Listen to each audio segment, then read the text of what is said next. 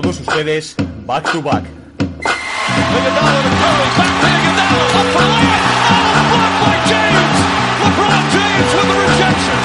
Anthony. Anthony for three.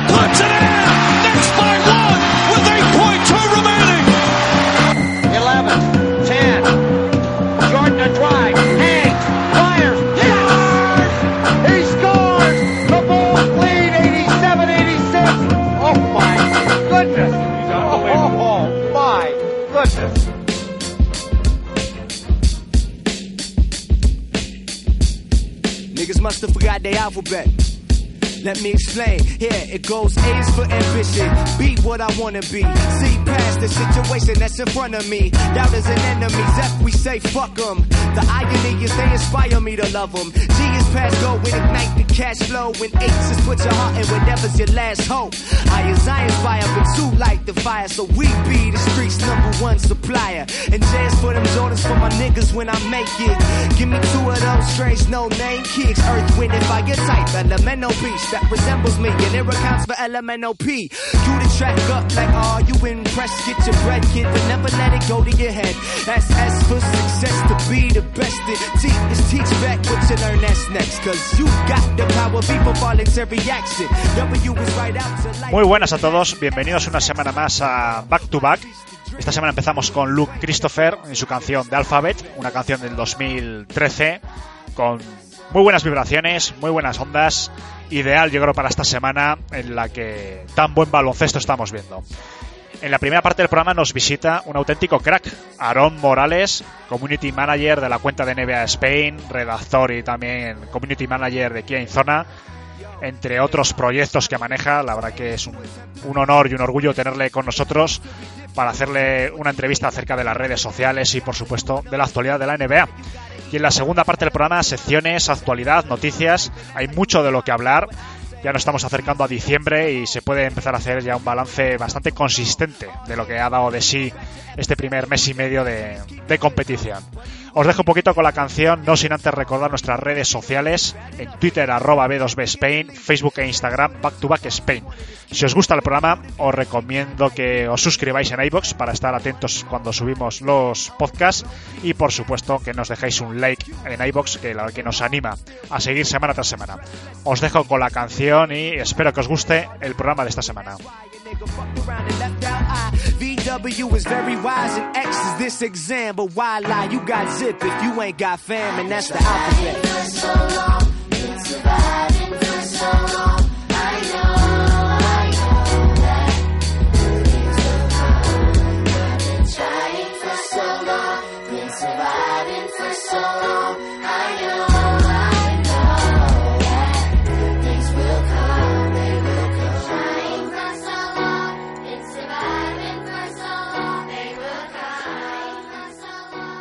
Nueva semana de baloncesto en Back to Back y en la primera parte, que dedicamos, como nuestros oyentes saben, a entrevistar a alguien, a un periodista generalmente relacionado con el mundo de la NBA y sus distintas vertientes. Tenemos esta semana pues el honor, porque para mí la verdad que es un honor, llevo mucho tiempo siguiéndole y seguro que el 95% de nuestra audiencia, si no le sigue a él directamente, sí alguna de sus cuentas que gestiona con gran éxito. Tengo el honor de dar la bienvenida eh, a Back to Back a Aarón Morales. Bienvenido, Aarón. Hola, muy buenas. Bueno, como digo, es un auténtico lujo. Ahora vamos a hablar largo y tendido de ti, que al fin y al cabo eres el protagonista. Pero bueno, también tengo que dar la bienvenida a mis dos compañeros de podcast que me acompañan para esta entrevista. Manu y Pablo, bienvenidos, chicos. Hola, hola. Muy buenas. Bueno, Aarón, vamos a hablar de ti, que al fin y al cabo es lo que nos reúne en esta tarde otoñal. La verdad que, como digo, gestionas unas cuantas cuentas, seguro que mucha gente te conoce, tienes más de 4.000 seguidores en Twitter, después comentaremos tu cuenta personal por si te quiere seguir un poco la gente, pero antes de llegar a, a este punto, a la actualidad, me gustaría que nos hablases un poquito de ti, pues cómo has llegado ¿no? a gestionar pues varias cuentas muy conocidas como la oficial de la NBA, eh, Gigantes, Kia, también creo que eres redactor de Kia. ¿Cómo has llegado a este punto profesional en el que ahora te encuentras? Mm, bueno, la verdad es que me ha sorprendido cuando me has dicho que tienes 4.000 seguidores en Twitter porque no sé los seguidores que tengo. Es lo que tiene cuando no le haces mucho caso a tu cuenta y no, le, y no la miras. Pero bueno, ¿cómo llegar hasta aquí? Pues la verdad es que es un camino bastante, bastante largo de sacrificio, de trabajo, de esfuerzo, de, de muchas horas. O sea, no es en plan, se me presenta esto un día y, y lo cojo, porque sí que es verdad que yo con Zona llevo casi desde el inicio que empezó este proyecto, porque creo que empezó en febrero o así para una copa hace cinco años y yo entré en junio. En esa época estaba en la universidad, acabando la carrera. Eh, y, a su vez ahí yo estaba trabajando, yo soy castellano manchego, muy, muy orgulloso de ello, toledano, y ahí estuve trabajando en la radio y la tele de Castilla-La Mancha durante mucho tiempo de becario y demás, y por eso me encanta la radio, siempre me ha gustado mucho. Y fue a través de Kia donde más entré en el baloncesto. O sea, a mí me gustaba el baloncesto, lo seguía porque eh, en mis primeros años en la universidad trabajé en el ESTU como becario, eh, entrevistaba hacia las zonas mixtas y demás. Y bueno, era mi relación con el mundo del baloncesto. Antes de todo eso, no sé si te suena Planeta CB. Sí, sí, sí, sí, claro. Bueno, pues eh, un compañero de la universidad, Marcos, lo creó y ahí estuve con él durante mucho tiempo hasta que se lo dejamos a Javi, que hoy me lo ha hecho Planeta Blanco, pero bueno, con todo el cariño del mundo siempre se, se lo digo. Y a partir de ahí, pues gracias a Planeta CB, con ese blog que creamos, eh, pues eh, conocí a David Sardinero, eh, zona y demás, y, durante, con Kia en zona llevo pues toda su vida. Y luego, pues poco a poco, eh, se me acabó el trabajo en la radio y la tele y esto de NBA España fue una oportunidad muy grande hace ya tres temporadas, donde se me presentó de una manera bastante complicada, porque yo trabajo para una empresa de Londres, porque digamos que la NBA eh, alquila, por decirlo entre comillas, a empresas de marketing, ¿vale? Su gestión de las redes sociales en diferentes países. Entonces yo trabajo para una empresa que se llama Seven League, que es bastante conocida a nivel europeo, no es que lo diga yo, es que tiene bastantes premios, se ha trabajado con, y sigue trabajando con muchos clubs, eh, hace rugby y hace un montón de cosas. Entonces yo trabajo para una empresa de Londres. Tú imagínate esa primera entrevista con una empresa de Londres por Skype, ¿sabes? Y, bueno, la verdad es que eh, más o menos eh, luego hay gente que trabaja aquí en España, tenemos nuestras oficinas en la Plaza de España, pero lo que es el tema redes, quieren que lo lleve una agencia para que sea pues algo todo eh, uniforme. Por ejemplo, yo eh, trabajo con compañeros de Francia, de Italia, eh, de Polonia, también del Reino Unido y Alemania. Digamos que esos son los que lleva mi empresa. Entonces, eh, es una manera de llevarlo todo uniforme, de hacerlo igual. De ahí, por ejemplo, los Sundays, los Saturdays, con mismos grafismos, mismas fotos, mismos vídeos, para que entendáis un poco de dónde viene todo. Y desde hace, desde este noviembre estoy en Gigantes, ahí, eh, bueno, coordinando un poco los contenidos junto a, David y Andrés, a David Sardinero y Andrés Monge, y como responsable un poco de, de las redes sociales, porque querían reorientar un poquito en ese sentido, eh, pues la imagen de, de la web, eh, a su vez relacionada con la revista, pero que al final, pues como sabes hoy en día, todo lo online tiene mucha importancia y, y es un poco el camino, el trayecto y todo eso, pero yo creo que es mejor que preguntes a que te diga yo todo esto no, no, que he dicho más o menos perfecto. a modo resumen. No, pues mira, ahora no lo tenía preparado, pero bueno, ahora que has comentado que trabajas eh, con colegas de otros países y antes de dar paso a mis compañeros, ¿se vive la NBA, bueno, se vive y se sigue la NBA de una manera uniforme en Europa? ¿O según eh, el país es, no sé, se tiene distintas maneras de seguir este deporte? Eh, a ver, podemos decir que eh, el mercado español es, yo creo, en Europa el más importante. O sea, no hay un seguimiento en el resto de Europa como lo hay en España. A nivel de redes, ojo, ¿eh? yo estoy hablando siempre a nivel de redes, a nivel de audiencias no te puedo decir porque no sé exactamente eh, lo que tienen y demás. Eh, Francia, por ejemplo, es una locura también, pero yo creo que tiene el aficionado francés es más aficionado de, de tele que a lo mejor de, de, redes sociales y les gusta muchísimo y tiene, de hecho eh, este año van a, a París el partido y es un aspecto también importante, uno, que tienen pasta para albergarlo y dos, que hay bastante aficionado y bastante, y bastante, y bastante seguimiento en ese, en ese sentido. Entonces, por ejemplo, eh, los turcos, que antes sí que estaban en mi empresa, también son, bueno, ya lo sabéis, por Fenerbahce, Efes, Galatasaray, eh, el aficionado en sí es ultra fan, loco de ello, y eso se refleja también a nivel de NBA, porque es que ellos, por ejemplo, yo recuerdo el año que estábamos con Osman jugando en los Caps de rookie, eso era una locura, y a lo mejor jugaba un minuto. Y a lo mejor metía una canasta y eso tenía, pues eso, unos números eh, de locura, ¿sabes? Entonces, eh, también los turcos tenían. Pero el contenido es uniforme, eh, todo es el, digamos, eh, igual, pero luego cada uno, en este caso, por ejemplo, yo en NBA Spain, lo gestiono como yo creo que es mejor. Es decir, yo sé que anoche hubo nueve, doce partidos y yo sé que no voy a poder compartir todo el contenido de lo que ha pasado en esos partidos. Al final yo tengo que adaptarlo. Yo sé que habrá eh, ese seguidor de los Caps que me dirá, no tuiteas este año nada de los Caps, ya. es que es complicado porque al final en tu día eh, yo no puedo eh, poner 10 tweets en una hora. Porque al final todo tiene una estrategia, todo tiene un sentido, todo tiene una lógica. Mm, intentas darle de vez en cuando, pero al final seleccionas. ¿Por qué? Porque yo creo que el usuario como tal de NBA puede acceder a lo que quiera. Si tú eres aficionado de los Caps, no tienes por qué, creo, entrar a NBA España para ver algo de los Caps, porque tienes la aplicación, porque tienes YouTube, porque tienes millones de cuentas. Entonces yo creo que al final hay que dar el contenido de una manera distinta, acercar lo que son nuestros jugadores españoles como tal y luego intentar adaptarlo. Entonces esa es mi línea editorial, por decirlo de alguna manera, en NBA España, pero por ejemplo el de Italia, el de Francia, el de Alemania, pues a lo mejor es diferente. O sea, yo les sigo, los conozco, son mis amigos, de hecho, porque al final llevamos trabajando mucho tiempo y pues eso, trabajas por WhatsApp, eh, tienes reuniones, quedas y demás. Y es una manera también, eh, pues de cada uno gestionarlo a su manera. Yo te digo que el impacto que tiene hoy en día NBA España en redes sociales es brutal. O sea, es brutal y eh, con la llegada de Doncic eh, mucho más todavía, ¿sabes? El mercado ha hecho que, bueno, pues Doncic se dispare, pero ya no solo Doncic. Por ejemplo, esta noche tienes un Grizzlies Warriors y hay mucha gente que pide cosas de Jamorant.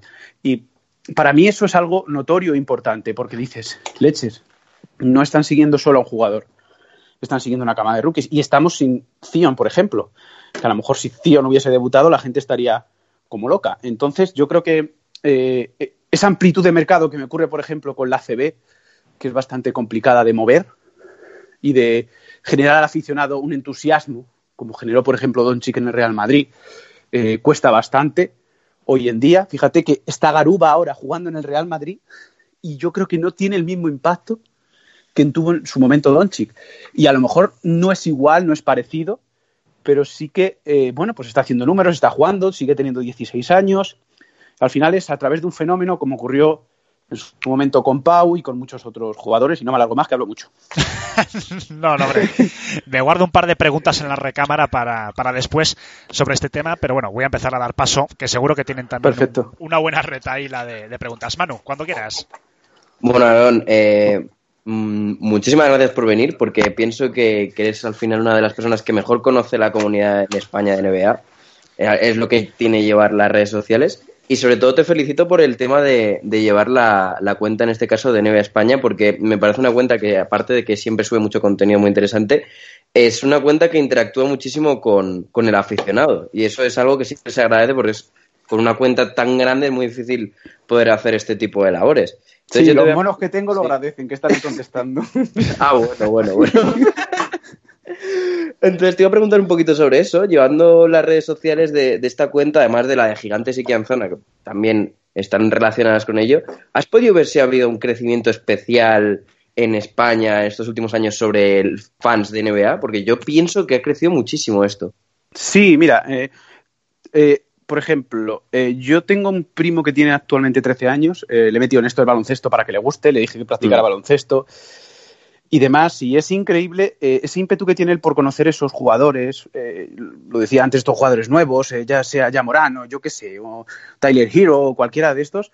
El, el, el, el, niño, como yo digo, le gusta y, y se hace fan de un jugador, no de un equipo. Porque hoy en día hay más aficionados de jugadores que de equipos. Eso es lo que está generando la NBA con su marketing y su merchandising, que tú te enamores solo de un jugador. Entonces, eso que provoca un crecimiento mayor a través de qué? Del trabajo que se ha hecho en redes sociales. Porque aquí hay algo que eh, se ha diferenciado siempre la NBA de cualquier otra liga, y es que yo te digo que yo he estado trabajando durante muchos años y sigo trabajando para intentar compartir contenido de vídeos en redes sociales de ACB y desde que entró Movistar eso estuvo vetado. O sea, cualquier vídeo que tú publiques y ahora con Dazón en Euroliga Mm. y no sea de ellos, tu cuenta puede ser cerrada, como ocurre con la liga de fútbol. Que yo, ojo, lo entiendo. Han pagado por ello, tienen sus derechos y si ellos creen que es así, me parece correcto. Ahora bien, estás perdiendo difusión, estás perdiendo imagen, estás perdiendo que tu contenido se hable y sea compartido, que al final es la mejor publicidad para promocionar tu liga, que es lo que la NBA siempre ha hecho. Coge los vídeos que te salga de las narices. Cógelos. Si al final, ¿qué pasa? Que el patrocinio que se está viendo en la cancha, las deportivas del jugador, la rodillera, yo qué sé, cualquier Mm. cosa, se está viendo, se está vendiendo. Vas a hacer que se compren camisetas. Es, digamos, el efecto secundario de poder compartir esas imágenes. Que hoy en día, por ejemplo, hoy eh, el, el triple doble de Doncic Mm. eh, supere los mil retweets en España, que no lo he mirado ahora cuántos lleva, pero llevará más de mil, supera la cuenta global de la NBA, casi. Y la cuenta global de la NBA tiene millones de seguidores. Sí, sí. O sea, pero el impacto que tiene, por ejemplo, un vídeo de cualquier jugador, lo que sea, Trae Young, cuando hace alguna de sus diabluras, o yo qué sé, eh, Irving, esa jugada, si se viraliza, el, tu padre o mi madre, que tienen 50 o 60 años, o la persona de 70 que tiene Facebook, la ve y a lo mejor hasta la comparte porque le parece la leche. Mm. Quizás eso con otras ligas no se puede hacer. Entonces es una manera de que el niño pequeño que le gusta el deporte en sí se aficione más. ¿Por qué? Porque lo ve, porque lo ve por ahí. Anda, mira, pues yo quiero hacer esto, yo quiero hacer lo otro. Entonces también es una manera. Los Warriors, por ejemplo, han sido una sensación. Mm. O sea, la manera de jugar, de verlo, de hecho, ha cambiado el baloncesto. Tú vas a ver a un niño a jugar y tiran desde su casa. Y dices, ¿qué hace este niño tirando desde su casa si no llega? Pues es un poco también eh, el hecho de eso, de cómo ha crecido. Y sí, si me tienes que preguntar si ha crecido, ha crecido muchísimo. De hecho, una de las cosas que tenemos en NBA es el NBA Fan Club, Mm. que cualquiera que escuche, si no se ha registrado, debería de haberlo hecho ya, porque eh, aparte de que está ahí el, el reverso y demás, eh, no es solo el reverso, que hay mucha gente que lo identifica con ello, no. Hay descuentos en la Store, hay descuentos en el NBA Café, se generan contenidos, eh, se generan eh, concursos. O sea, hacemos el Daily Predictor en el que tú tienes que seleccionar quiénes son los ganadores de la semana. Y el Mm. que acierta se lleva 100 euros en esa semana. Luego un list pasa al mes. Pues ahí te puedo decir que te- no te puedo decir eh, el dato de gente que tenemos, pero sí que refleja la comunidad que hay. Que es un- una manera loca de decir, joder, hay gente aquí que está metida solo, no por los juegos, sino porque lo sigue. Porque al final que tú generes que la gente haga eh, un pronóstico provoca que sigan la liga, como ha ocurrido con el Comunio en su momento. Sí. O el Supermanager Kia, que por ejemplo nosotros lo llamamos en Kia en zona, y el seguimiento es brutal. ¿Por qué? Porque la gente eh, la hace sin engancharse. Yo recuerdo cuando estaba en la universidad que jugaba al Comunio y yo me veía, sin faltar al respeto, ¿eh? un Getafe Osasuna. Me cago en la leche, que yo decía, ¿pero qué hago viendo esto? Nada más que por los jugadores que tenía, porque luego me juego unas cervezas con los amigos. Pues al final es un poco también eso, buscar una manera de, de, de enganchar a, a la gente. Y tu pregunta respecto al crecimiento es, es, es brutal y va más, más que nada, por porque estas generaciones jóvenes hoy en día de, de todo rápido, de vídeos y demás, les, les encanta y ya te digo, se enamoran más de un jugador que de, que de un equipo. Porque fíjate, se enamoraron de los Warriors, pero creo que ahora no todo el mundo se va a enamorar de estos Lakers ni de estos Celtics, porque al final el que es de los Celtics es de toda la vida y cuesta mucho a lo mejor ese nuevo aficionado.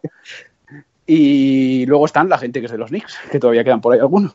Pero, pero vamos, que en ese sentido, mira, por ejemplo, los Suns de Ricky, pues la gente sigue a Ricky en sí. Pero a lo mejor había mucha gente que no sabía quién era Ayton, pero por gracias a Ricky sí que lo saben. No sé, yo te- si me preguntas por crecimiento, creo que a nivel de redes es brutal. Yo creo que has respondido a la pregunta, vamos, de manera eh, espléndida. O sea, si te fuera un examen esto, el 10 lo tienes. Porque has tratado... Hablo mucho, ¿eh? Por eso no, por eso no voy a estas cosas, porque lo hablo mucho. No, no, no, pues, pues lo has hecho perfecto, ya te lo digo yo, porque has tratado, yo creo que los temas que por los que más podríamos pensar que habría crecimiento. Y lo explica perfectamente. Pero ahora voy a cambiar un poco las tornas y voy a aprovechar un poco, como has hablado antes, que has hablado de que, por ejemplo, este año va el partido de la NBA a Europa a Francia. Ajá. ¿Crees que pronto va a llegar a, a, o a Madrid o a España, o Barcelona, donde fuera en España? ¿Tú crees que puede llegar pronto? ¿Lo sabes a lo mejor por línea interna que te hayan dicho del curro? Pues, eso es como cuando me preguntan, ¿por qué no abrís un NBA Café en Madrid? También, sí. Pues si fuera por mí estaba ya, ¿sabes? Pero son muchas cosas eh, que hay que tener en cuenta, muchos proyectos y muchas ideas. Y, por ejemplo, me preguntas por España, pues es la típica eh, pregunta que me hace mucha gente en redes y que sabes que no puedes contestar porque la puedes cagar. Y si os tengo que decir a vosotros, sinceramente, no tengo ni idea. O sea, es que no tengo ni idea. O sea, igual que, por ejemplo, esto de Francia ya más o menos se barruntaba el año pasado en Londres, Mm. eh, es que no. O sea, a lo mejor cuando vaya a París este año, pues sí que se, me dicen algo. Pero no. No. Y yo Sí, creo que, Sí, es que creo que por, porque llama la atención que después de tantos años seguidos en Londres, no sé cuántos han sido, pero han sido un par de años allí, 30. haya cambiado a París. sí. Entonces, A ver, Claro. eso, eh, ese, bueno, aparte de que, o sea, es verdad que no sé eh, lo que realmente ha pasado, pero en Londres hemos tenido un Brexit eh, con Mm. un gobierno, diferentes temas políticos mm, que yo creo que también ha afectado. Y luego hay otra cosa importante. En Francia ha entrado mucho dinero de fuera. Ocurre con el Paris Saint Germain. mm, ¿Quién está en París? El Paris Saint Germain. ¿Quién está en París?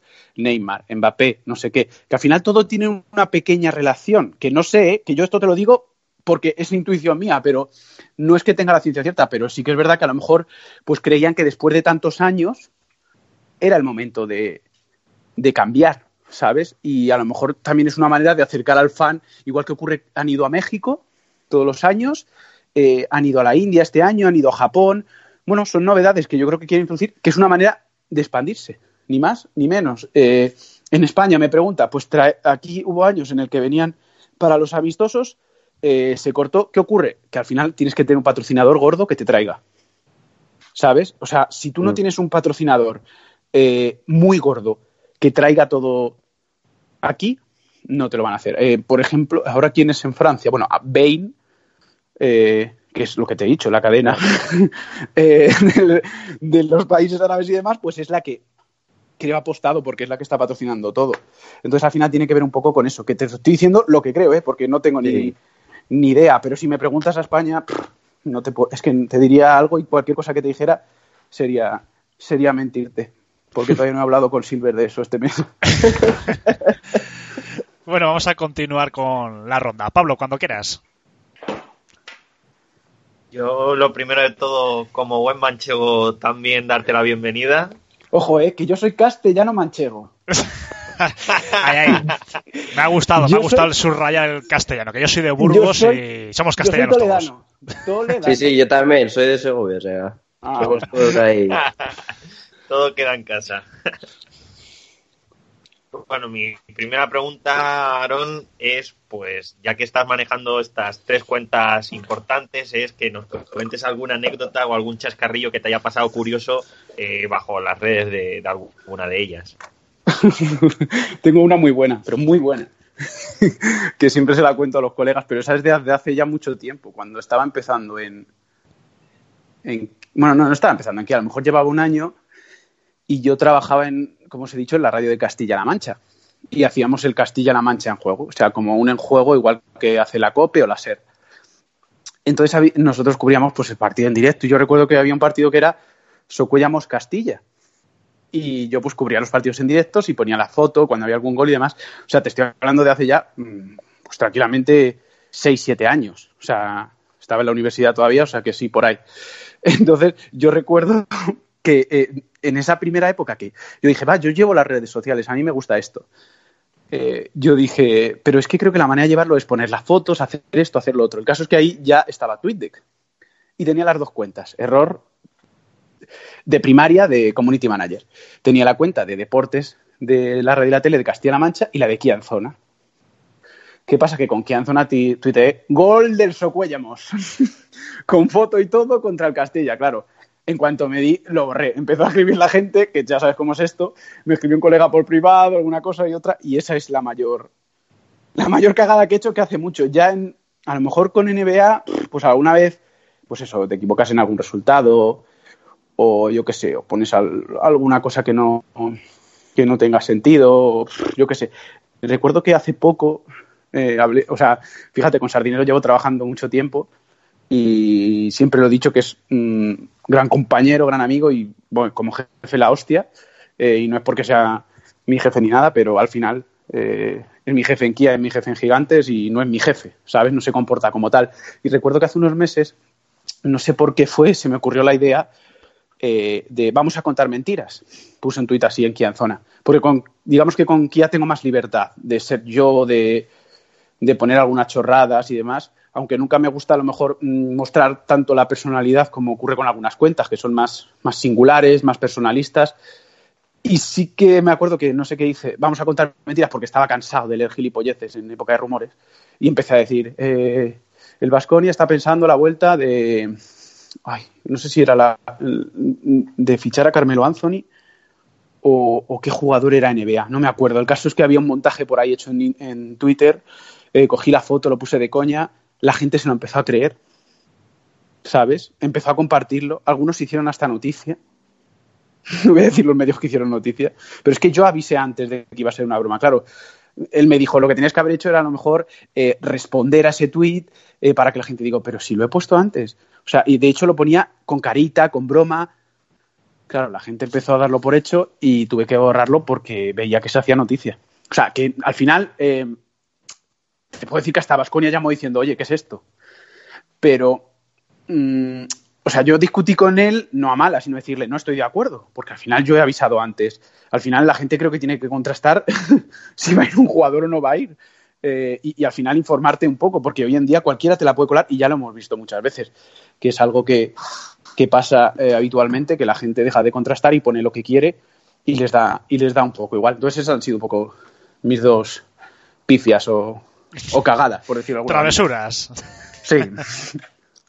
Pero poco más. ¿Pablo? sí. Sí. Eh, mi segunda pregunta iba más sobre la NBA, ya que prácticamente no hemos tocado nada de, la liga. Me gustaría que me dijeses qué, equipo, qué es lo que más te ha sorprendido en este, en este arranque de liga. Mm. Um, los Celtics es un equipo que me ha sorprendido bastante. A nivel de, mm, a ver, es verdad que hace dos temporadas tuvieron un inicio parecido, bastante bueno, pero tras la decepción del año pasado, eh, la falta de un interior en condiciones, porque Al Orford es un jugador muy importante, eh, y es verdad que yo sabía que con Kemba iba a ganar más que con Irving, a nivel de grupo, a nivel de, de química, digamos, eh, porque para mí Irving es un jugadorazo, pero Creo que hay que tener mucho cuidado y en una camada con tantos jóvenes, con un equipo ya hecho como tenían los Celtics, es también a veces bastante, bastante complicado. Y me ha sorprendido mucho por eso. Pero a nivel de imagen, creo que los Suns, o sea, de una temporada a otra, eh, han pasado de ser, por decirlo de alguna manera, un equipo tanquín a, a maravillar. O sea, yo he visto varios partidos y, y dices, joder, qué gusto de haber a estos, a estos Suns, que por ejemplo este sábado juegan a las 11 ante los Wolves y es un partido yo creo que está muy bien para ver. Y no sé, así si tuviera que decir individualmente de jugadores, es que tengo tan mala memoria, pero no sé, o sea, yo no me quedaría así con, o sea, que decir es que te voy a decir Doncic, es que cuando me preguntan por Doncic digo, es que yo a Doncic le vi jugar eh, con 12 y 13 años. O sea, yo tengo un vídeo por ahí en YouTube grabado en Albacete de un amistoso que jugaron Estudiantes contra Real Madrid, que fue el debut de Doncic en un amistoso. Yo le vi jugar contra Javi Salgado, que tenía ya ahí 34, 33 años, grabar vídeos y yo decir, pero este niño, con 12, 13 años. Luego recuerdo ir a verle en EVA, también con el Estudiantes cuando jugaban en EVA, y yo, decía, es que no es normal. Y luego le veías en ACB igual. Entonces yo le veo este año y como que esto de que dices, ¿por qué lo que es extraordinario me parece normal. Pues bueno, yo, o sea, yo lo que ha hecho esta noche Doncic, pues también, o sea, te sorprende que no tenga un bajón en, este año, entonces es también un jugador así que me, ¿Qué es eso? Que me va a llamar la atención. Pero eh, mi jugador favorito es James Harden, ¿eh? al contrario que todos. no debería decir esto, pero, pero a mí me fascina James Harden más que nada porque un tío que va andando con esa barriga y esa barba tiene la facilidad de anotar lo que anota, de irse de los rivales como se va, eso lo pueden hacer él y Jokic. Entonces, por eso me gusta mucho eh, Harden. Es un jugador, o sea, sé que a veces es aburrido de ver, pero, pero me gusta muchísimo. Y ya te digo, de jugadores individuales es que, mm, es que tendría que mirar bastante, pero hemos tenido eso, mucho inicio. O sea, por ejemplo, el inicio de Lebron, yo creo que no lo imaginábamos eh, así. El hecho de volver a jugar de base creo que también es algo importante, de, que eh, ayer, por ejemplo, escuchaba el, el reverso de, de Andrés y, y, Gonzalo que hablaban de Frank Vogel, que no sabía la historia, y la verdad es fascinante también y cómo yo creo que están encajando un poco. Pero ¿qué ocurre? que como siempre se dice, es muy pronto para valorar, porque ya sabemos cómo van las rachas, cómo van las cosas y, y, es bastante complicado ahora mismo decirte, vale, sí, me ha gustado mucho este en este inicio, pero es que a lo mejor en un mes, porque ya sabéis cómo en la NBA, eh, yo qué sé, los Celtics han perdido 10 partidos seguidos, porque es así. Bueno, hemos estado hablando de, del buen estado de salud, ¿no? En general de la NBA, sobre todo a nivel internacional, pero también hay una parte no tan positiva que es que desde el 2015 las audiencias, sobre todo en Estados Unidos, están bajando. Este, además, este inicio de temporada, las, los últimos datos también han bajado respecto al año pasado. De hecho, creo, no sé si lo has visto esta mañana, eh, Juan Marrubio sí, también hablaba él del tema. Entonces, ¿cómo puede influir esto en lo que es la propia NBA? Porque sabemos que, por ejemplo, el tema este de, de, de bueno... Lo que ha sonado es una Coca-Cola, no una cerveza, ¿eh? Yo no, no veo tema... cuando hablo en radio. no te preocupes. Que como te comentaba, por ejemplo el tema de Kawhi Leonard, ¿no? De sus descansos, eh, parece que están uh -huh. influenciados mucho por el tema de las audiencias, sobre todo uh -huh. a nivel eh, allí en Estados Unidos. ¿Piensa que esta deriva de caída de audiencias puede influir en que la NBA cambie? En temas número de partidos, no sé, un enfoque más internacional. No sé, ¿cómo ves tú este tema? Eh, aparte de que no tengo mucha idea de decirte de a nivel de, de televisión, de, de audiencias, de cómo puede ir. Al final, el aficionado norteamericano yo no le entiendo porque no le conozco, entonces no sé qué le puede gustar o qué no le puede gustar o qué puede ver. O es cierto que los partidos se están haciendo bastante largos en ocasiones, con tantas revisiones, pero me ocurre, por ejemplo, eh, también con la CB. Eh, ver un partido ACB es insufrible porque mm, al final hay muchas revisiones, hay muchas cosas y ahora paro y ahora no sé qué. Mira, esta mañana, por ejemplo, cuando estaba viendo terminar el Clippers... Eh, ¿Contra quién han jugado los Clippers? Que no me acuerdo ahora no sé qué partido era. Ah, Clippers eh, Thunder, sí, contra los Thunder. Eh, pues, puf, madre mía, si es que dices, pero si es que no hay nada que revisar en esta jugada, eh, ¿por qué la revisan? Pues bueno, yo creo que también puede ser una de las causas ese, ese hecho, porque a nivel global de redes, o sea, que es que esa, esa, esa es la, la, cuestión, a nivel de redes a lo mejor supera en, en, a otros deportes, ¿entiendes? Pero lo que pueda pasar allí en Norteamérica es que no lo sé. O sea, porque es verdad que yo leo a la gente aquí porque leen otros artículos de allí, pero ¿por qué la gente no ve los partidos? Pues también porque hay muchos. O sea, yo a veces me he pensado, digo, es que es que todos los días hay partidos. Es que, claro, hoy, este domingo tenemos un, un Rockets Dallas Maverick, pero es que lo tienes a lo mejor dentro de dos días. Ese aliciente, al final, creo que para el aficionado se pierde. Entonces está deseando de que lleguen los playoffs, porque han entendido como esto, como una fase en la que, bueno, pues tienes que pasarla y demás, pero el hecho de que ocurre con, con la CB. A mí que Barcelona y Real Madrid se vean pues durante una temporada pues diez veces, al final es como cuando lo del fútbol Barça Real Madrid con Guardiola y Mourinho, que estabas hasta las narices de que se enfrentaran, porque al final era lo mismo. Y, y, y, aunque se pegaran, y aunque pasara esto, y aunque pasara lo otro, lo verías igual, porque son Barça y Madrid, pero, pero al final yo creo que el que haya tantos partidos, que se repitan, y eso que se han reducido los back-to-backs y demás, yo creo que puede ser una de, las cosas, porque creo que a nivel de, de, eso, de juego, a nivel de lo que pasa, a nivel de emoción, yo creo que cada vez va más en aumento y encima estamos, yo creo que ante la NBA más abierta en, en, en muchísimo tiempo tras la caída de los Warriors. Uh -huh. Y un tema más propiamente de, de redes sociales, y además esta sí que es una de las cosas que desde que cerré contigo la entrevista lo tenía en la cabeza. El año pasado, el curso pasado, mejor dicho, la temporada anterior, hubo mucha polémica, ¿no? Me acuerdo con unas imágenes, no me acuerdo qué cuenta, creo que era, bueno, de estos típicos que, bueno, cuentas como las nuestras, ¿no? Que sacan imágenes y tal, de esos momentos defensivos de LeBron, o no defensivos, mejor dicho, Uh -huh. no sé, ciertas imágenes, ¿no? Que se le ve pues cierto pasotismo. Que lo que pasa que, sí, sí. como te acordarás, pues mucha gente, sobre todo defensores, ¿no? De LeBron, decían que bueno, que era una imagen muy concreta de un partido, pero que el, el partido o la trayectoria de LeBron defensivamente no es eso, ¿no? Que quizás es una información demasiado sesgada quedarse en determinadas imágenes de las redes sociales. ¿Eso cómo se puede, cómo se puede gestionar? ¿Se, ¿Se intenta a través de algunas cuentas o determinadas personas quizás eh, influir metiendo esas imágenes al público en general? ¿Se puede intentar evitar de alguna manera esas informaciones? No sé, ¿cómo lo ves todo este tema? A ver, yo esto es algo que... mm, a ver, es que es difícil de explicar porque eh, no, no hay cuentas ni nada que te vayan a decir eh, defiende a este jugador, defiende al otro. Oye, que a lo mejor lo hay, que LeBron James paga a un tío para que le defienda, ¿eh? Porque fíjate que Kevin Durant tenía cuatro cuentas ahí o más para, Sí.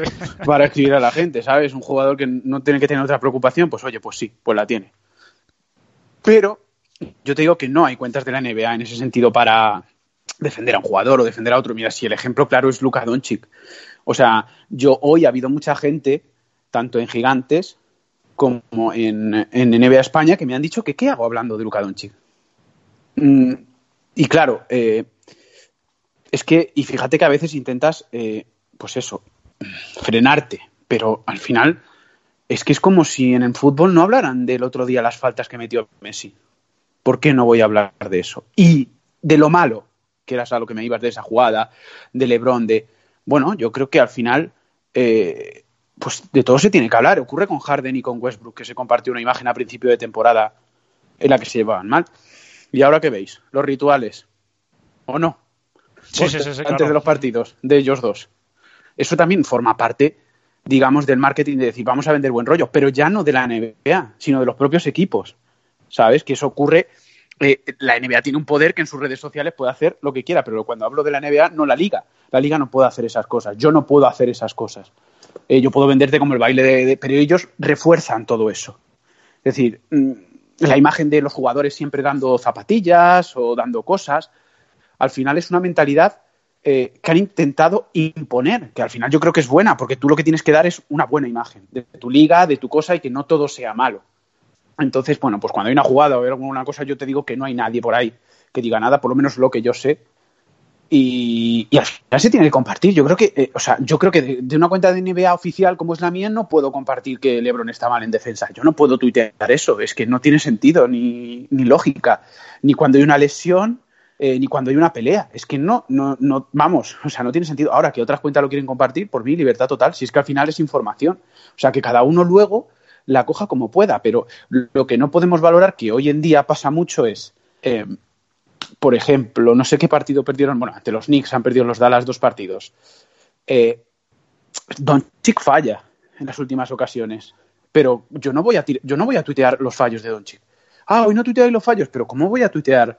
O sea, quiero decir, al final tú ves un partido, tú lo analizas, pero en nuestra cuenta lo que tuiteamos son las mejores actuaciones y las mejores cosas. O sea, ahí está el periodista o, el- o la persona como tal que quiere informarse y quiera criticar. Pues me parece correcto. Si es que al final esto es un deporte en el que uno fallan y si tú crees que está mal, pues adelante. De hecho, yo muchas veces eh, así que he usado mi cuenta para, pues si pasa algo, pues con mi cuenta personal, porque lo he visto, pues eh, tirarlo.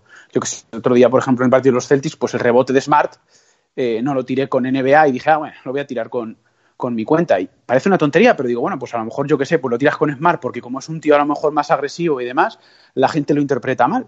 Entonces, bueno, pues lo voy a tirar con mi cuenta. Pero al- en cuanto a lo que me preguntabas, no, ya te digo que, que no hay ninguna cuenta y que al final que se hable, es que a mí me da igual que se hable de todo. O sea, es que es algo que, para lo malo y para lo bueno, al final, como decían, el caso es que hablen de mí. Pues yo creo que la NBA muchas veces, en ese sentido, eh, lo ves así. Y de hecho, tú ves a, la cuenta de Bridge Report, publica todo. Todo. Eh, el shaking a full, o sea, eso es, y nadie pone puertas a eso. Al, al final, forma parte de tu liga, se habla de ello, y siempre con un respeto, pues eso. Pero yo qué sé, o sea, es como ahora con Harden. Bueno, bueno, no hay quien pare Harden. Sí, le paran los playoffs. De esos tengo todos los días, ¿sabes? Entonces, bueno, yo creo que al final, el que es un poco inteligente en el sentido de le gusta el baloncesto y valora, pues me parece correcto. Yo hoy en Gigantes recuerdo tener una respuesta de un hombre que ha dicho, no entiendo por qué me habláis de Doncic, yo no quiero que habléis de Doncic, yo quiero que habléis de los jugadores españoles. Y claro, me metió en su biografía y ponía entrenador superior de baloncesto. Y yo he dicho, pero vamos a ver. o sea, no sé. Y le he puesto un tuit eh, con un artículo de Juancho, que hablamos ayer, que jugó sus 28 minutos e hizo un partido más o menos en condiciones. ¿Sabes? O sea, es la gente aparte de no contrastar, de no ver la inmediatez, eh, no ve todo, no valora, no analiza y es lo malo de, de las redes sociales. No sé si te he contestado la pregunta. Sí, sí, sí, pero- no, no, perfectamente. Vamos a hacer otra ronda. Manu, cuando quieras. Bueno, justo has hablado en lo- prácticamente de los últimos que has dicho. Has, dicho cuando los Knicks ganaron a, a Dallas los dos partidos y se habló mucho de, de Kristaps Porzingis, sobre todo a partir de a raíz de esos dos partidos, porque se dice que, que está teniendo malos números cuando él está en pista, que el equipo está peor. Eh, ¿Qué opinas sobre ello? Porque realmente los números básicos son buenos los que está teniendo. No, sí. O sea, yo creo que está al 70% ahora mismo y los números están siendo muy, muy buenos. De hecho, recuerdo, eh, no sé cuáles fueron los primeros partidos relacionado con, con esto. Le pregunté a, a Quique García, el capullo de Twitter que siempre está metiéndose con todo el mundo, que busca polémica. eh, le pregunté, digo, oye, porque trabaja con nosotros en Quiazona, digo, oye, eh, dime un poco los datos de las asistencias que da, perdón, los pases que da Doncic a Porzingis. Y era brutal. O sea, Doncic da muchos pases a Porzingis. Otra cosa es que entren. Yo dije, el día que entre va a firmar triples dobles. Pues ahí tienen la respuesta. ¿Sabes? O sea, y, llevamos nada de, de- partidos. Y yo creo que, o sea, a Porzingis, aparte de que se le está tapando, creo, por parte incluso de, de su equipo, eh, porque, cre- porque creo y, y saben que no está al 100%, eh, lo está haciendo bien, claro. O sea, es que cualquier día que viene mal, de la lesión de la que viene, de más de un año sin jugar, o sea, yo creo que cualquiera pagaría por, por ello. Y el ejemplo, por ejemplo, es claro, es el de Sergio Yul, que también salió de una lesión muy grave y, y Sergio Yul no está al 100%. Sergio Yul le va a costar y le sigue costando. Y yo creo que al final la gente no tiene paciencia y al final pues dirán lo que quieran, pero ahí están los Maps, es otro equipo sorpresa esta temporada eh, y no es, no es solo Doncic. O sea, es que no es solo Doncic. Es así. Y la combinación entre ambos pues puede marcar tranquilamente un lustro. O sea, si siguen los dos en el mismo equipo. Porque al final tienes un interior que te puede jugar por fuera, que te puede hasta dirigir un equipo, y tienes un exterior que te puede jugar por dentro, te puede jugar por fuera y te puede jugar donde quieras. Mm. Entonces, yo creo que todo aquel que diga eso es una persona que se basa en las estadísticas que aún así no son malas y que haters pues hay en todos lados. Bueno, y otro que además tiene bastantes haters es el hombre, yo creo que de los últimos días del que más se ha hablado, que ha sido Carmelo Anthony. Eh, yo quiero que me opines algo sobre el fichaje y si crees que ayudará más que entorpecerá eh, en estos Portland que están en crisis. Pues, la- a ver, la cuestión es eh, cómo llega él a los Blazers. Es decir, con qué pensamiento, con qué idea, con, o sea, llevan mucho tiempo inactivo. eh, eh, Portland decide darle la oportunidad. No sé con qué mentalidad va a llegar él. O sea, no me gusta hacer suposiciones, pero tiene que cambiar su mentalidad porque sabemos cómo ha sido siempre ese jugador. Entonces, es muy bueno, es un gran anotador, pero es verdad que la NBA ha cambiado. Mm. Y se le vio en los Rockets muchísimo, muchísimo. Y tú fíjate en un equipo como los Rockets que lo que hacen es ¡pum! Corro, lanzo. Entonces, hay que ver, ¿no? Eh, cómo se adapta y demás, pero yo creo que para un rol de 15, 20 minutos, eh, para enchufarte tus canastas, para ser, como está haciendo Rose con los Pistons, algo parecido, en el sentido de, oye, no juegues más porque es verdad que hay jugadores que con la edad, cuanto más minutos, es peor, porque al final puede que se frustren, que no se sientan igual que antes. Eh, no sé por qué ha elegido el doble cero, si es por en plan un inicio para él, como un despertar, como un cambio. Pero bueno, hay que verlo. No sé si debutará esta noche porque Lilar es baja. Entonces no sé si va a debutar. Habían esta dicho noche. que sí, habían dicho Sí. que hoy era el debut oficial. Es buena noticia. O sea, para la liga es muy buena noticia eh, que vuelva Carmelo y que al menos, bueno, pues eh, si vuelve y él mismo ve que no, porque al final, eh, al igual que eh, LeBron es una bestia, pues a lo mejor Carmelo ve que no, porque el juego ha cambiado y para él no es lo mismo. eh, pues oye, un año despidiéndote no viene mal. Es un jugador que, pues, haters que tenga y las cosas que digan, es un anotador compulsivo y un jugador que también ha marcado, yo creo que una época para, para mucha gente. Yo iba un pelín más mi pregunta ya de, de la NBA y es que en qué zona pues también ponéis algunos vídeos de pues de Aircris, del NBA 2K. Cuéntame un poquito también esa parte y qué crees y si crees que va a tener algún día la importancia pues el 2K también en el mundo pues de la NBA y, y de los videojuegos y demás. A ver, eh, en Kian Zona, por desgracia, no podemos hablar de NBA desde junio del año pasado. Eh, hemos tenido muchos problemas con mi empresa, de una empresa a otra, porque como tal Kian Zona no lo entienden como un medio, porque al final es una marca Kia, y bueno, pedían una serie de dinero y una serie de condiciones que durante unos años hemos pagado, un pastizal, pero que ahora ya no. Entonces, eh, desde junio del año pasado fueron nuestras últimas finales y ya no podemos hablar de NBA. Y dirás, joder, un medio de baloncesto sin poder hablar de NBA. Pues ahí estamos, ahí estamos. Es como el Madrid sin Cristiano, ¿sabes? Que pues, pues ahí es un poco, es un poco como estamos. Entonces me preguntas por el tema YouTube. Mira, yo eh, por suerte y lo digo de verdad, tengo mucha relación con muchos YouTubers eh, por el tema de NBA, de influencers y demás. tengo muy buen trato con Jordi. Eh, tengo muy buen trato con VTuber, con Oriol, o sea, con Tresco, eh, con Chris, que también es otro que lo hace, con Jorge, con Rafa. O sea, con todos ellos tengo muy buen trato porque tengo que hablar muchas veces pues, de compartir contenidos y de cosas y demás. Y yo, eh, al contrario que mucha gente que digamos, ah, vaya puta mierda, eso, no sé qué, el típico comentario, Aparte de que tengo que decir que son muy buena gente todos, que siempre se tiene muy mala imagen de los youtubers y todas estas cosas y son unos flipados y yo nunca he tenido ningún problema y me parecen todos buenos chavales. Eh, por ejemplo, con Chris tengo muy buena relación desde hace mucho tiempo. Es algo que yo siempre quise impulsar en, Kia, el tema de YouTube, mm, el tema de 2K, porque fíjate que yo he intentado a veces jugar al 2K y soy un inútil. Eso decía Elvis, digo, oye, cuando quieras hacemos un directo y nos grabamos. Digo, yo narrando esto porque hago ridículo. O sea, esto es complicadísimo. O sea, yo tengo la Play y nada más que juego al FIFA, porque es lo que he jugado toda la vida. El resto de juegos, o sea, si es que eso era imposible, si es que yo empecé el modo carrera ese y dije, pero esto es una puta mierda, aquí no me tocan hasta. Y me acuerdo que bromeaba mucho con él y todo eso, y a mí me parece muy importante. Uno, eh, las nuevas generaciones lo quieren, lo devoran y les gusta. A mí me parece una buena manera de aprender si el youtuber es alguien eh, responsable y educado, el rollo, el estilo.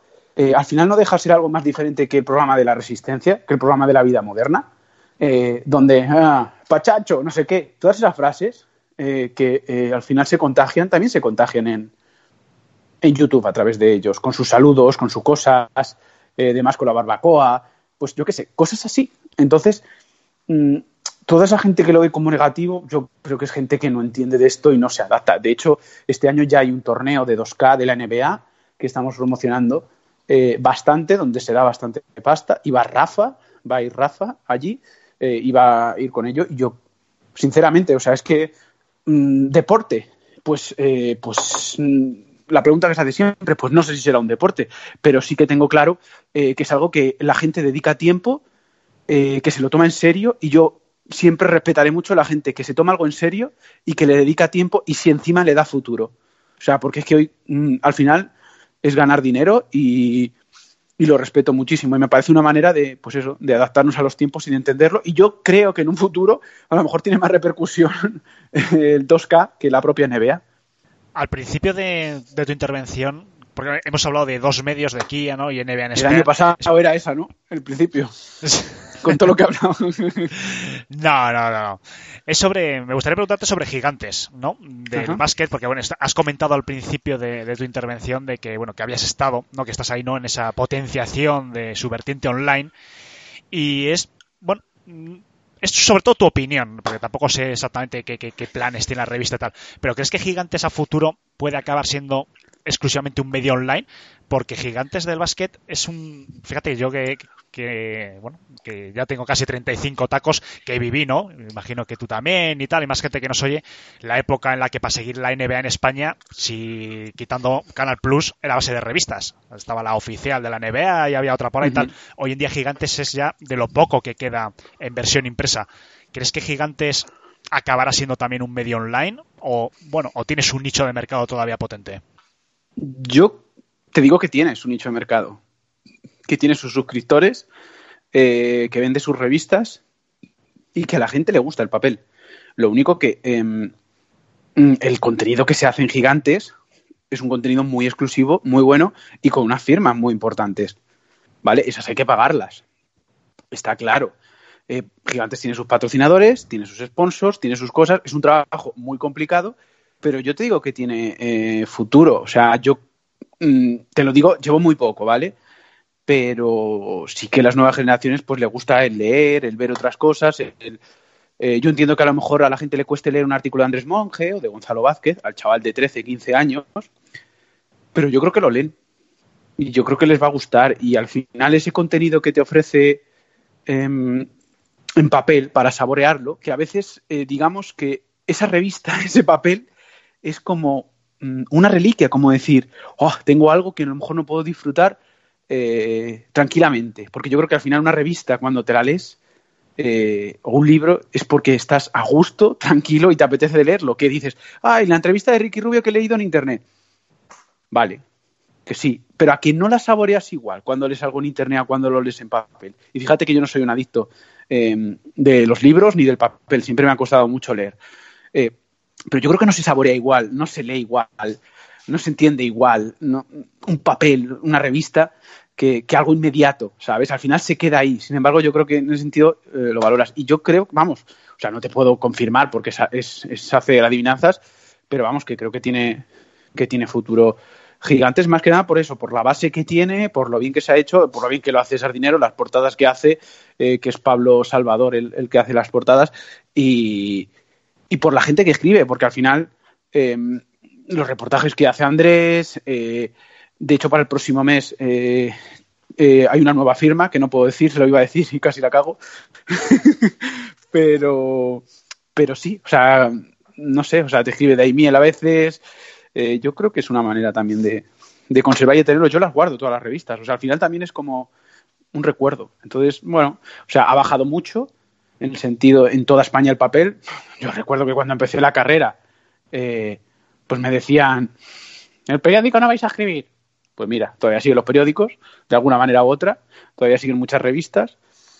Entonces, yo creo que al final se va a quedar como un objeto eh, de mucho valor, porque es algo como que puedes hacer tranquilamente. No cuando estás en el baño, que también lo puedes hacer, pero sí que para de valorar, ¿me entiendes? O sea, yo creo que es como, "Mm, sí, sí, tengo sí, esto, qué importante me parece eh, tenerlo, porque es lo que te digo, porque al final la inmediatez la tenemos todo el día, pero el llegar a tu casa y que a lo mejor te sientes y te pongas a leer y digas, bah, dejo el móvil, dejo la tele y dejo todo, yo creo que es también una manera. Y al final a la gente le gusta, porque preguntan por los póster, eh, preguntan por qué viene este mes la revista, que, y te digo que llevo un mes, pero sí que es verdad que sigo desde hace muchos gigantes y más o menos sé cómo van las cosas, porque al final, pues con Sardi hablaba muchas cosas de eso. Entonces yo, bueno, a ver, me dices 5 o 10 años, pues, pues sí, no, no lo sé. Es que espero que sí, para seguir trabajando ahí.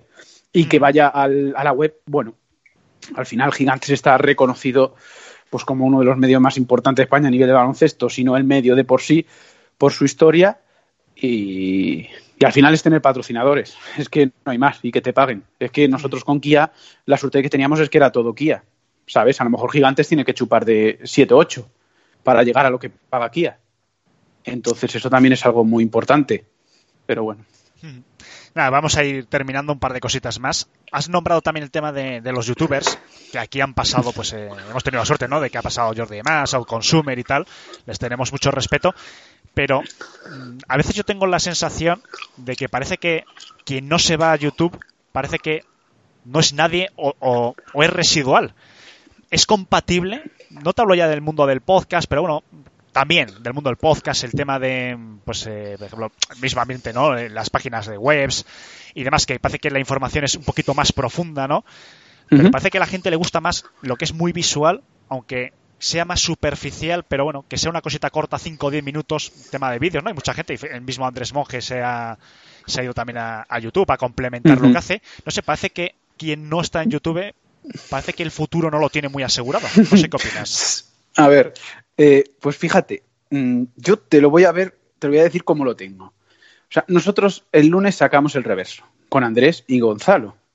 Y el viernes sacamos el NBA Basket Lover con Rock, con Jordi y con Dani Snabre. Ujú, Sí. Tú dime en qué se parece eso. ¿Un huevo o una castaña? A que no se parecen nada. No, no, no, no, no. Por supuesto. Ah, no. amigo. A que, fíjate, a que a lo mejor eh, hay un día que vas al McDonald's y te lo comes, pero a lo mejor otro día, yo qué sé, te apetece ir a un restaurante un poco más caro porque te lo puedes permitir. Al final, creo que es eso.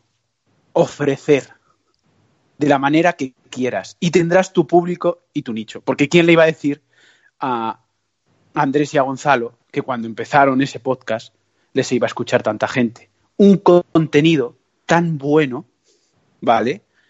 Pero a la vez tan complicado de compartir y de entender en un mercado cerrado, porque no es el fútbol. ¿Me entiendes? No es el fútbol que tiene un público muy amplio. Esto es baloncesto. Y al final el mercado es muy pequeño. Y que la NBA nosotros nos fijemos en ello es una suerte, pero también porque lo han hecho. Pero por.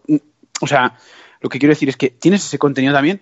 Y yo creo que no. Mira, yo, por ejemplo, eh, yo hago un programa de YouTube con ellos todos los viernes, organizamos el guion, organizamos las cosas. Y yo no tengo ni idea de cómo la gente ve algo en YouTube.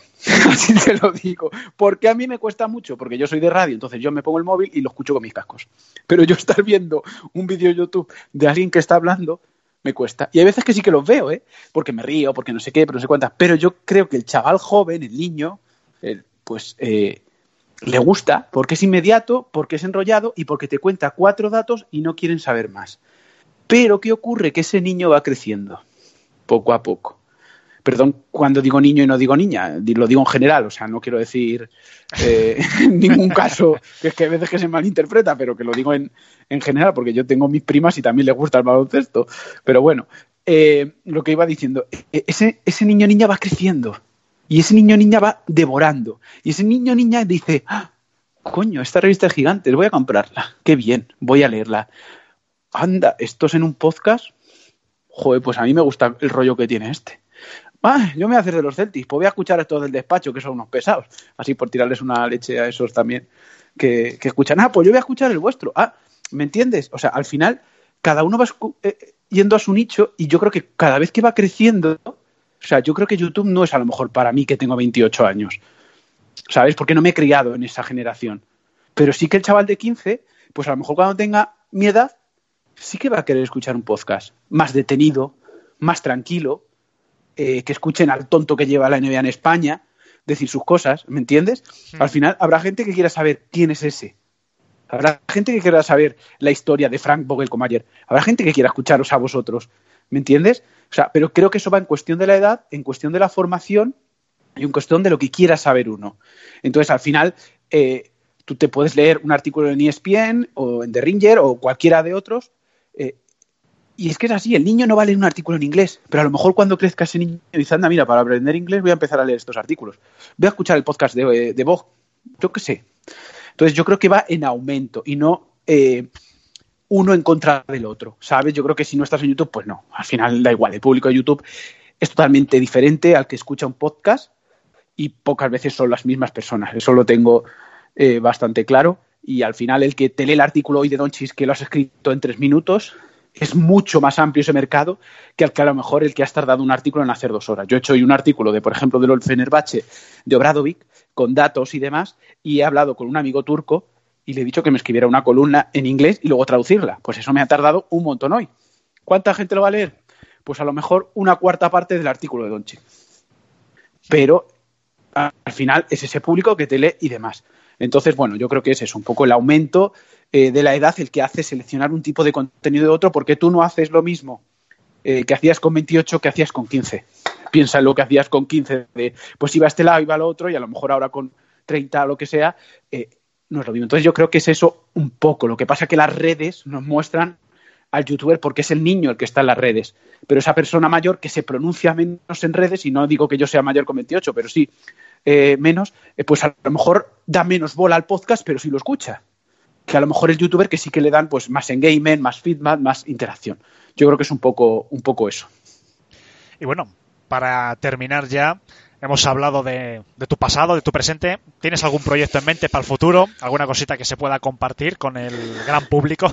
Así decirlo. No, pues, eh, cuando estoy inmerso en la temporada no, pienso ni en mi presente, ¿sabes? O sea que como para, como para pensar en el futuro. La verdad es que está siendo este mes un poco caótico, por decirlo de alguna manera, por, el inicio en Gigantes, por Zona, por, por NBA España, porque al final es el inicio de la temporada y tienes que adaptarte en, en todo ello, en el día a día. Eh, yo siempre digo que, bueno, es bastante complicado porque que mis amigos, eh, mi familia entiendan que te tienes eh, que estar todos los días todos, hasta junio, todos, sin descanso. Mira, este jueves sí, porque es el Thanksgiving Day y lo tengo libre. Pero al final tienes que programar. Yo no tengo un sustituto, no lo tengo. O sea, soy el único. Entonces, bueno, me preguntas por mi futuro a largo plazo. No, no tengo nada pesado, nada más que gigantes, ya te digo. O sea, es mi gran proyecto ahora eh, y seguir eh, con, con NBA España, pues eso. Las temporadas que quieran, porque me gusta mucho esto, por desgracia. Eh, le empleo muchas horas y, y al final es, es lo que me gusta y, y bueno, siempre me ha gustado, fíjate, si me dijeras, ah, futuro proyecto, no sé, siempre me ha gustado mucho la radio, he narrado partidos, he narrado un montón de, de cosas y, y, es lo que más he hecho de menos. Y a lo mejor dices a futuro, pues ojalá eh, pudiera hacer algo de radio, ¿sabes? De vez digo un podcast, no sé qué, no sé cuántas, pero es que no me da la vida. O sea, no, no tengo tiempo para, para dedicarle a, a, a todo eso. Entonces, no, por desgracia, no tengo ningún futuro en ese sentido planeado. Bueno, seguro que cual sea el futuro va a ser brillante porque la verdad que haces un gran trabajo y vamos, no es Gracias. porque no, no, pero vamos, damos fe todos los que estamos aquí y seguimos todas las cuentas, tu cuenta personal, desde aquí recomendamos que la gente que nos siga alguna de las cuentas, vamos, que inmediatamente lo haga. Vamos a decir también tu cuenta personal, que pones también Yo, cosas yo prefiero que sigan a las otras, que son las que me dan de comer. Bueno, es complementario, una no excluye de la otra, así que bueno, si te quieren seguir también en arroba aron eh, guion bajo morales guion bajo, también que te sigan, porque pones cosas también, es cierto, pones cosas más eh, de otro tipo, ¿no? Evidentemente, menos, eh, menos oficial, por así decirlo. Y pones cosas también muy interesantes, yo creo que merece la pena, hombre, que conozcan a otra versión tuya. Sí, o sea, me gustaría, siempre lo he dicho, siempre me gustaría poner más cosas en, en mi cuenta, pero sí que es verdad que ahí me limito mucho, muchísimo, eh, porque hoy en día todo se, bueno, digamos que cada uno eh, puedes poner una cosa y hace lo que quiere. Al final me limito a compartir contenido baloncesto muchas veces, hay veces que pongo alguna cosa de series y demás, y por ejemplo soy un consumidor de fútbol, me gusta el fútbol, como aficionado, ¿eh? O sea, he trabajado en fútbol y trabajando en el mundo del fútbol no me gusta porque es desesperante. O sea, si ya en baloncesto tenemos nuestras cositas, pues imagínate en el fútbol que están todos como una puta cabra. Eh, y a nivel de redes ya ni te cuento. Entonces, sí que es verdad que, que me gustaría poner más cosas de fútbol, por ejemplo, porque veo bastante al final eh, trabajar los fines de semana es lo que tiene, eh, que pues lo tengo en casa y a lo mejor lo estoy viendo. Y me gustaría pues a veces opinar de cosas, pero pff, en un mundo tan, tan viral del de las redes por poner, eh, y bueno, ya a nivel político ni, ni te cuento. O sea, paso de, No, hombre, es de normal opinar. que eres la en parte como la imagen de ciertas cuentas es normal que quieras mantener Eso un es. perfil bajo. No como Eso yo, es. pues que noche sí, noche no, pues me acuerdo de la madre de Dramon y tal. Pero bueno, no soy la Claro. imagen de. Pues de esa, esa es la cuestión. Pero también te digo que aunque no tuviera estas cuentas, eh, llega un punto en el que digo, es que no me sirve para nada porque creo que eh, prefiero dar la opinión con mis amigos tomando una cerveza que mm, compartirla en redes eh, porque al final eh, siempre va a haber alguien que te diga cualquier cosa o que crea que tiene razón o, o yo qué sé, cualquier, es lo que tiene el problema de, de las redes. Y como no escucharía en la calle a alguien que no conozco opinar sobre mí, pues no lo voy a hacer en las redes. Que eso es lo que la gente no entiende. Que cualquiera puede decir lo que quiera, pero yo a alguien que no conozco no lo voy a escuchar. Entonces, si no lo haría en la calle, ¿por qué lo voy a hacer en Twitter o en Instagram o en Facebook? Pues no te queremos liar más. Eh, Nada, no. que nada, muchísimas gracias por haber estado aquí. Espero que no sea la última vez que hablemos y por supuesto te deseamos lo mejor para la temporada en curso y para todas las siguientes. Nada, gracias a, a vosotros y ha sido un placer.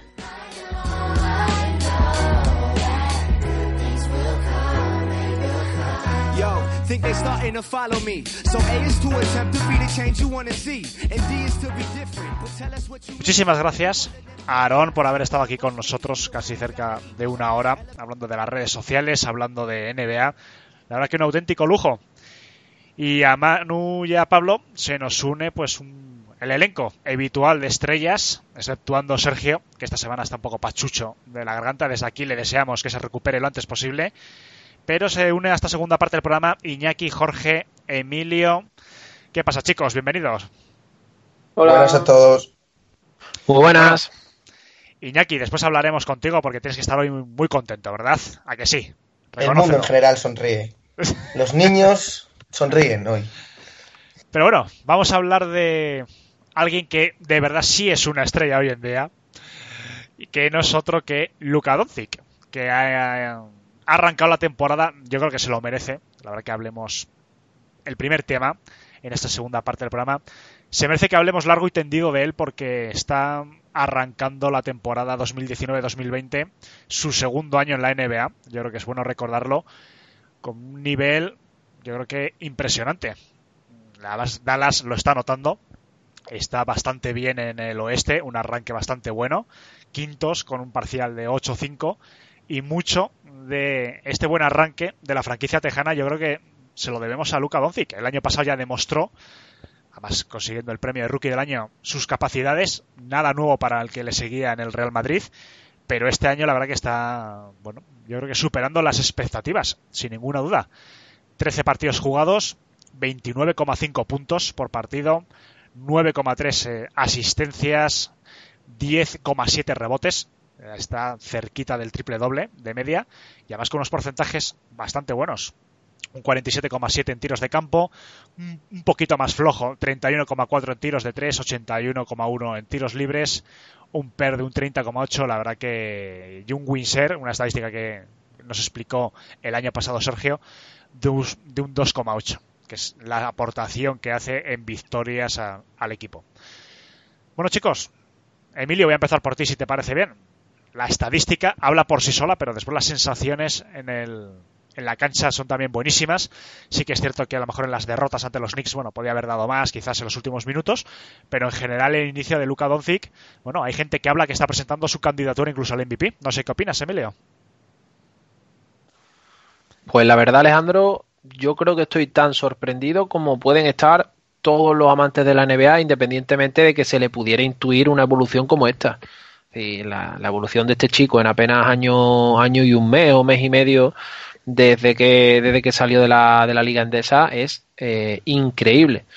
Realmente está en un nivel de dominio de partido, como tú comentabas, más allá de los porcentajes, de los números, que por supuesto son importantes, porque cuando se logran una cifra el, que te colocan entre leyendas de la, de la NBA durante décadas, creo que es algo que hay que analizar, pero más allá de eso es el nivel del dominio de partido. tú estás viendo un partido de Doncic y, y te pasa como Harden, dice, bueno, es que se está jugando lo que este hombre quiere.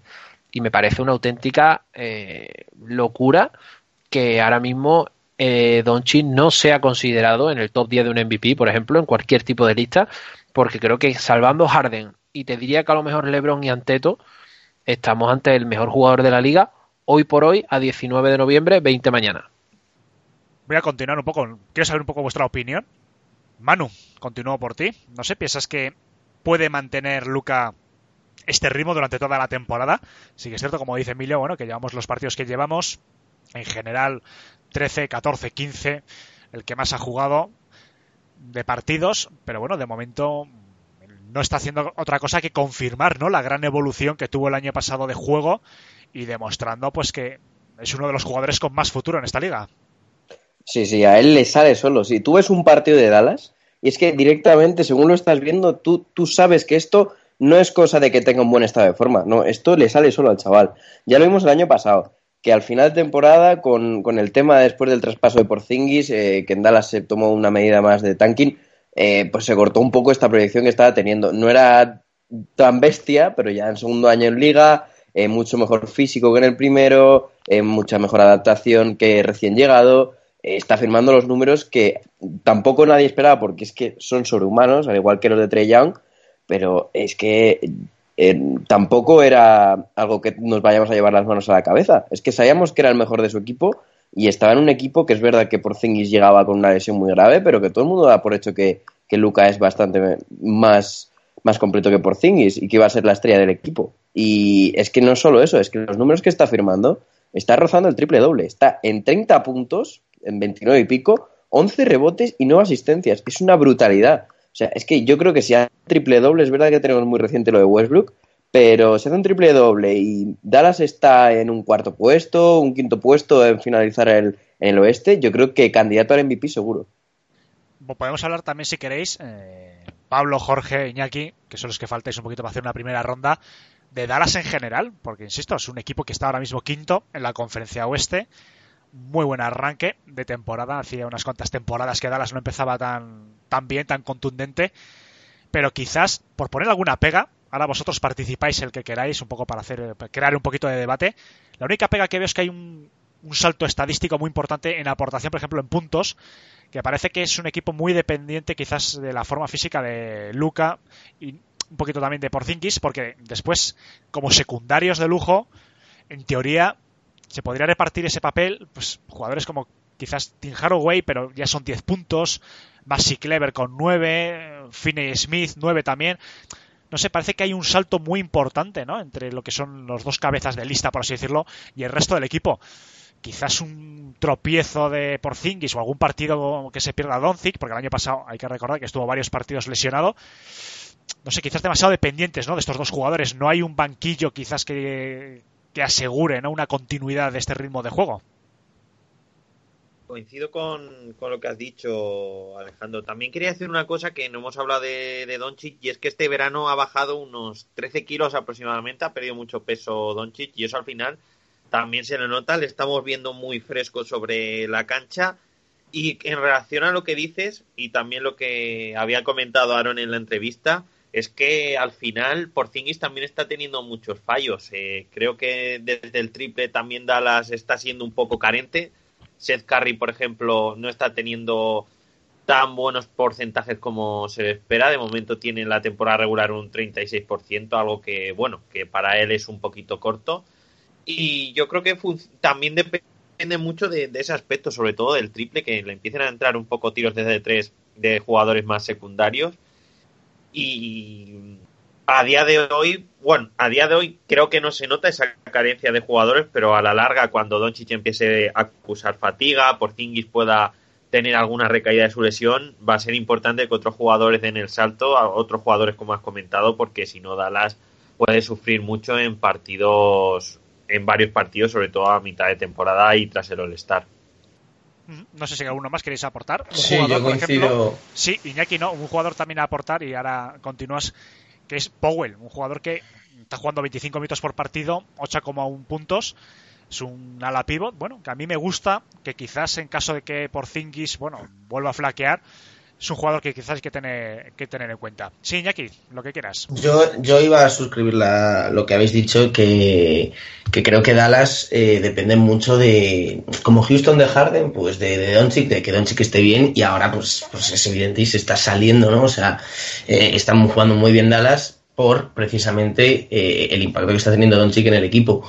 Eh, es un equipo que, pues eso, yo creo que Krista Porzingis no es lo que esperaban, es cierto que viene una lesión larga y tal, pero tiene que coger, tiene que coger ritmo, pero, pero yo creo que para, para que Don, eh, para que Doncic, como hemos hablado, gane el MVP, eh, se tiene que dar, como, como ha dicho Manu antes, que Dallas esté pues, en playoff mínimo cuarto, quinto, porque, porque es lo que hemos visto de estos precedentes de estos últimos años, que, que también seguían mucho por la temporada regular y veo un poco complicado que Doncic eh, siga guiando prácticamente solo entre comillas, a Dallas Mavericks hasta la quinta posición, porque em, estamos viendo cómo está el oeste y es que es, o sea, hay un montón de equipos igualados y, y, el oeste va a ser una va a ser una guerra mm, toda la temporada, yo creo. Entonces, no digo que no se vaya a meter en playoff Dallas, pero que veo complicado que un equipo como Dallas, que no tiene tanta consolidación a lo mejor como, como otros, eh, esté ahí. Pero vamos, veremos porque, porque es lo que dijo Manu, como que Dallas quede quinto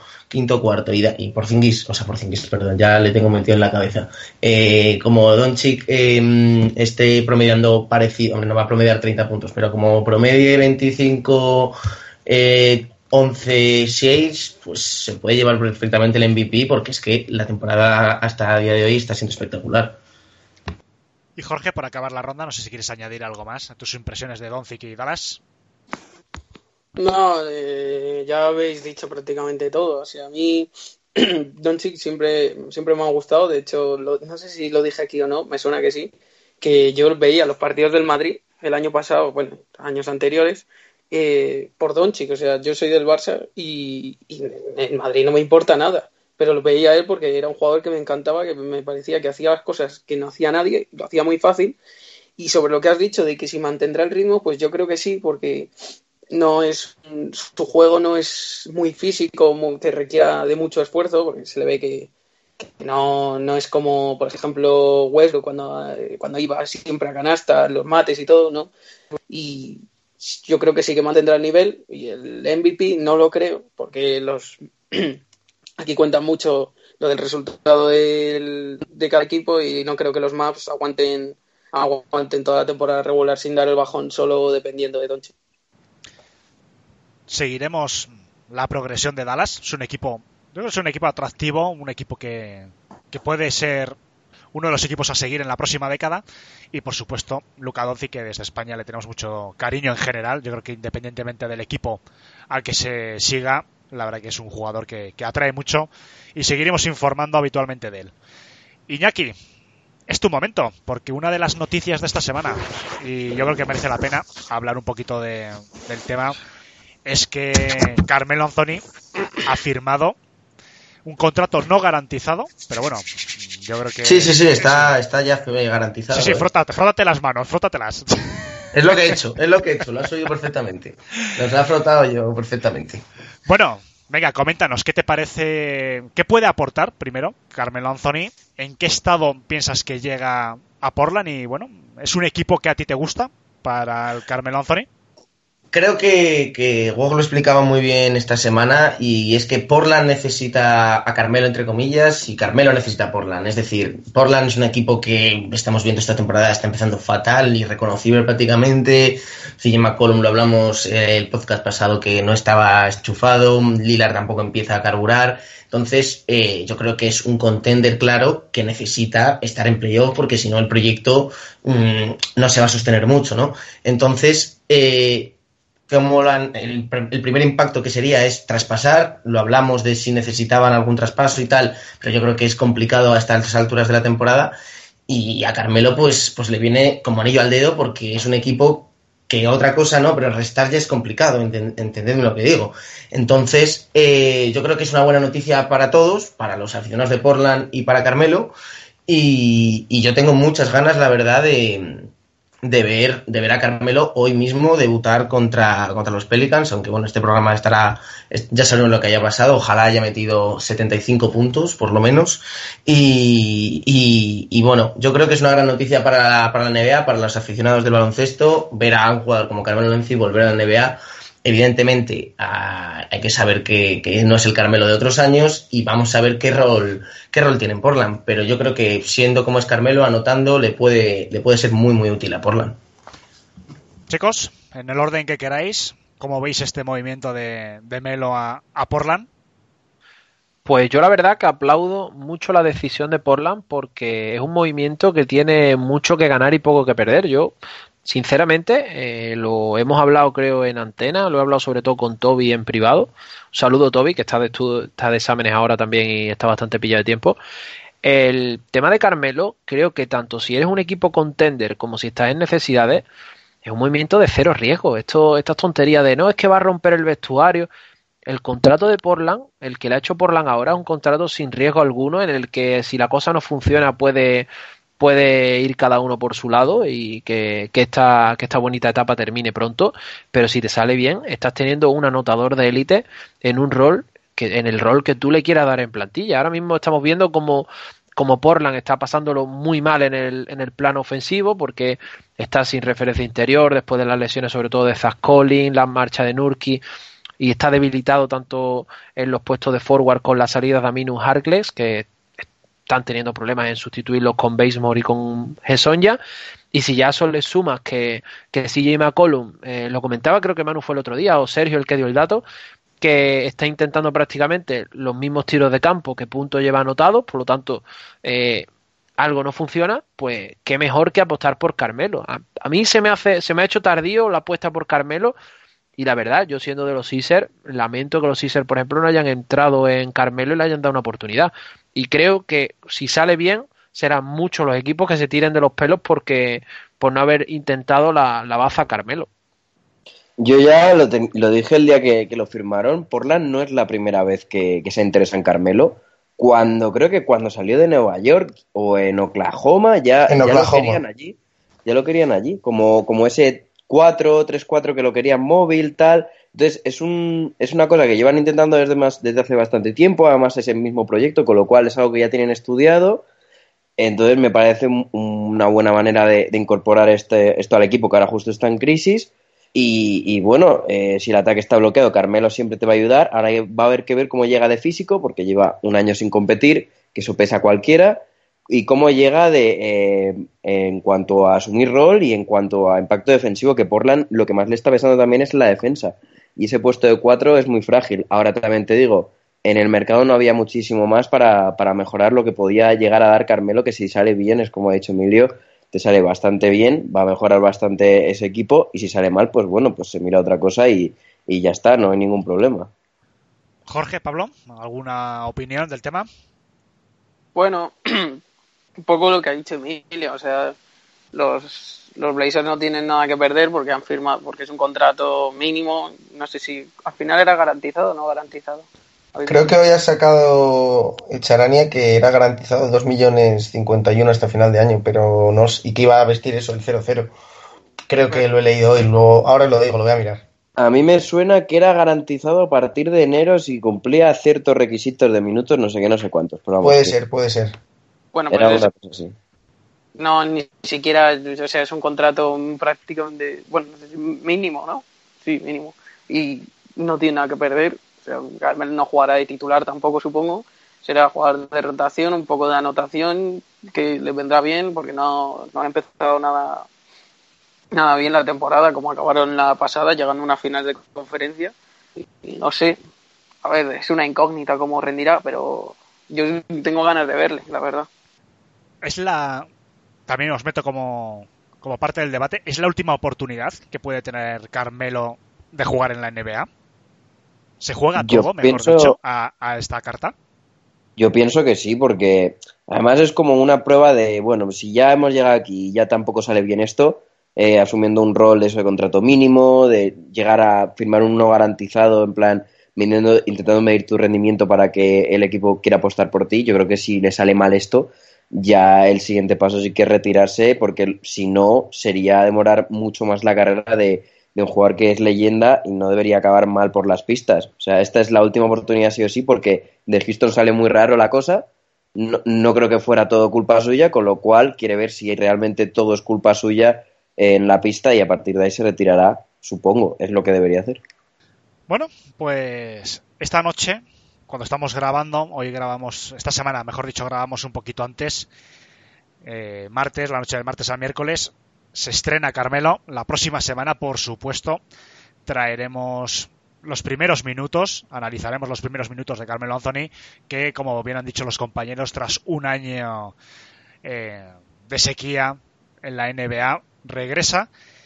Y la verdad que independientemente de que el equipo que sea cada uno, de el equipo que prefiera que gane los partidos, que gane la competición, yo creo que es un- una buena noticia en general, ¿no? Recuperar a un buen jugador como ha sido Carmelo Anthony y que esperemos que todavía tenga mucho que aportar a esta, a esta competición.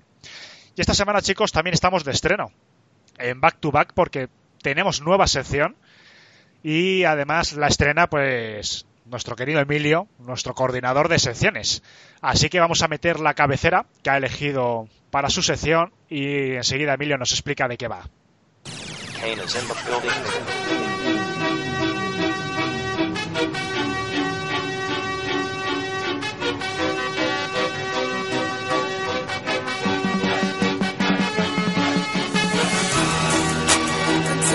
Bueno, Emilio, una canción muy épica, la que has elegido. ¿De qué va tu sección? Bueno, Alejandro, ya solo la canción te dan ganas de, de salir y ponerte a correr por la plazoleta, aunque haga frío, ¿eh? ¿O no? Es Bueno, motivante. no, no exageremos, no exageremos.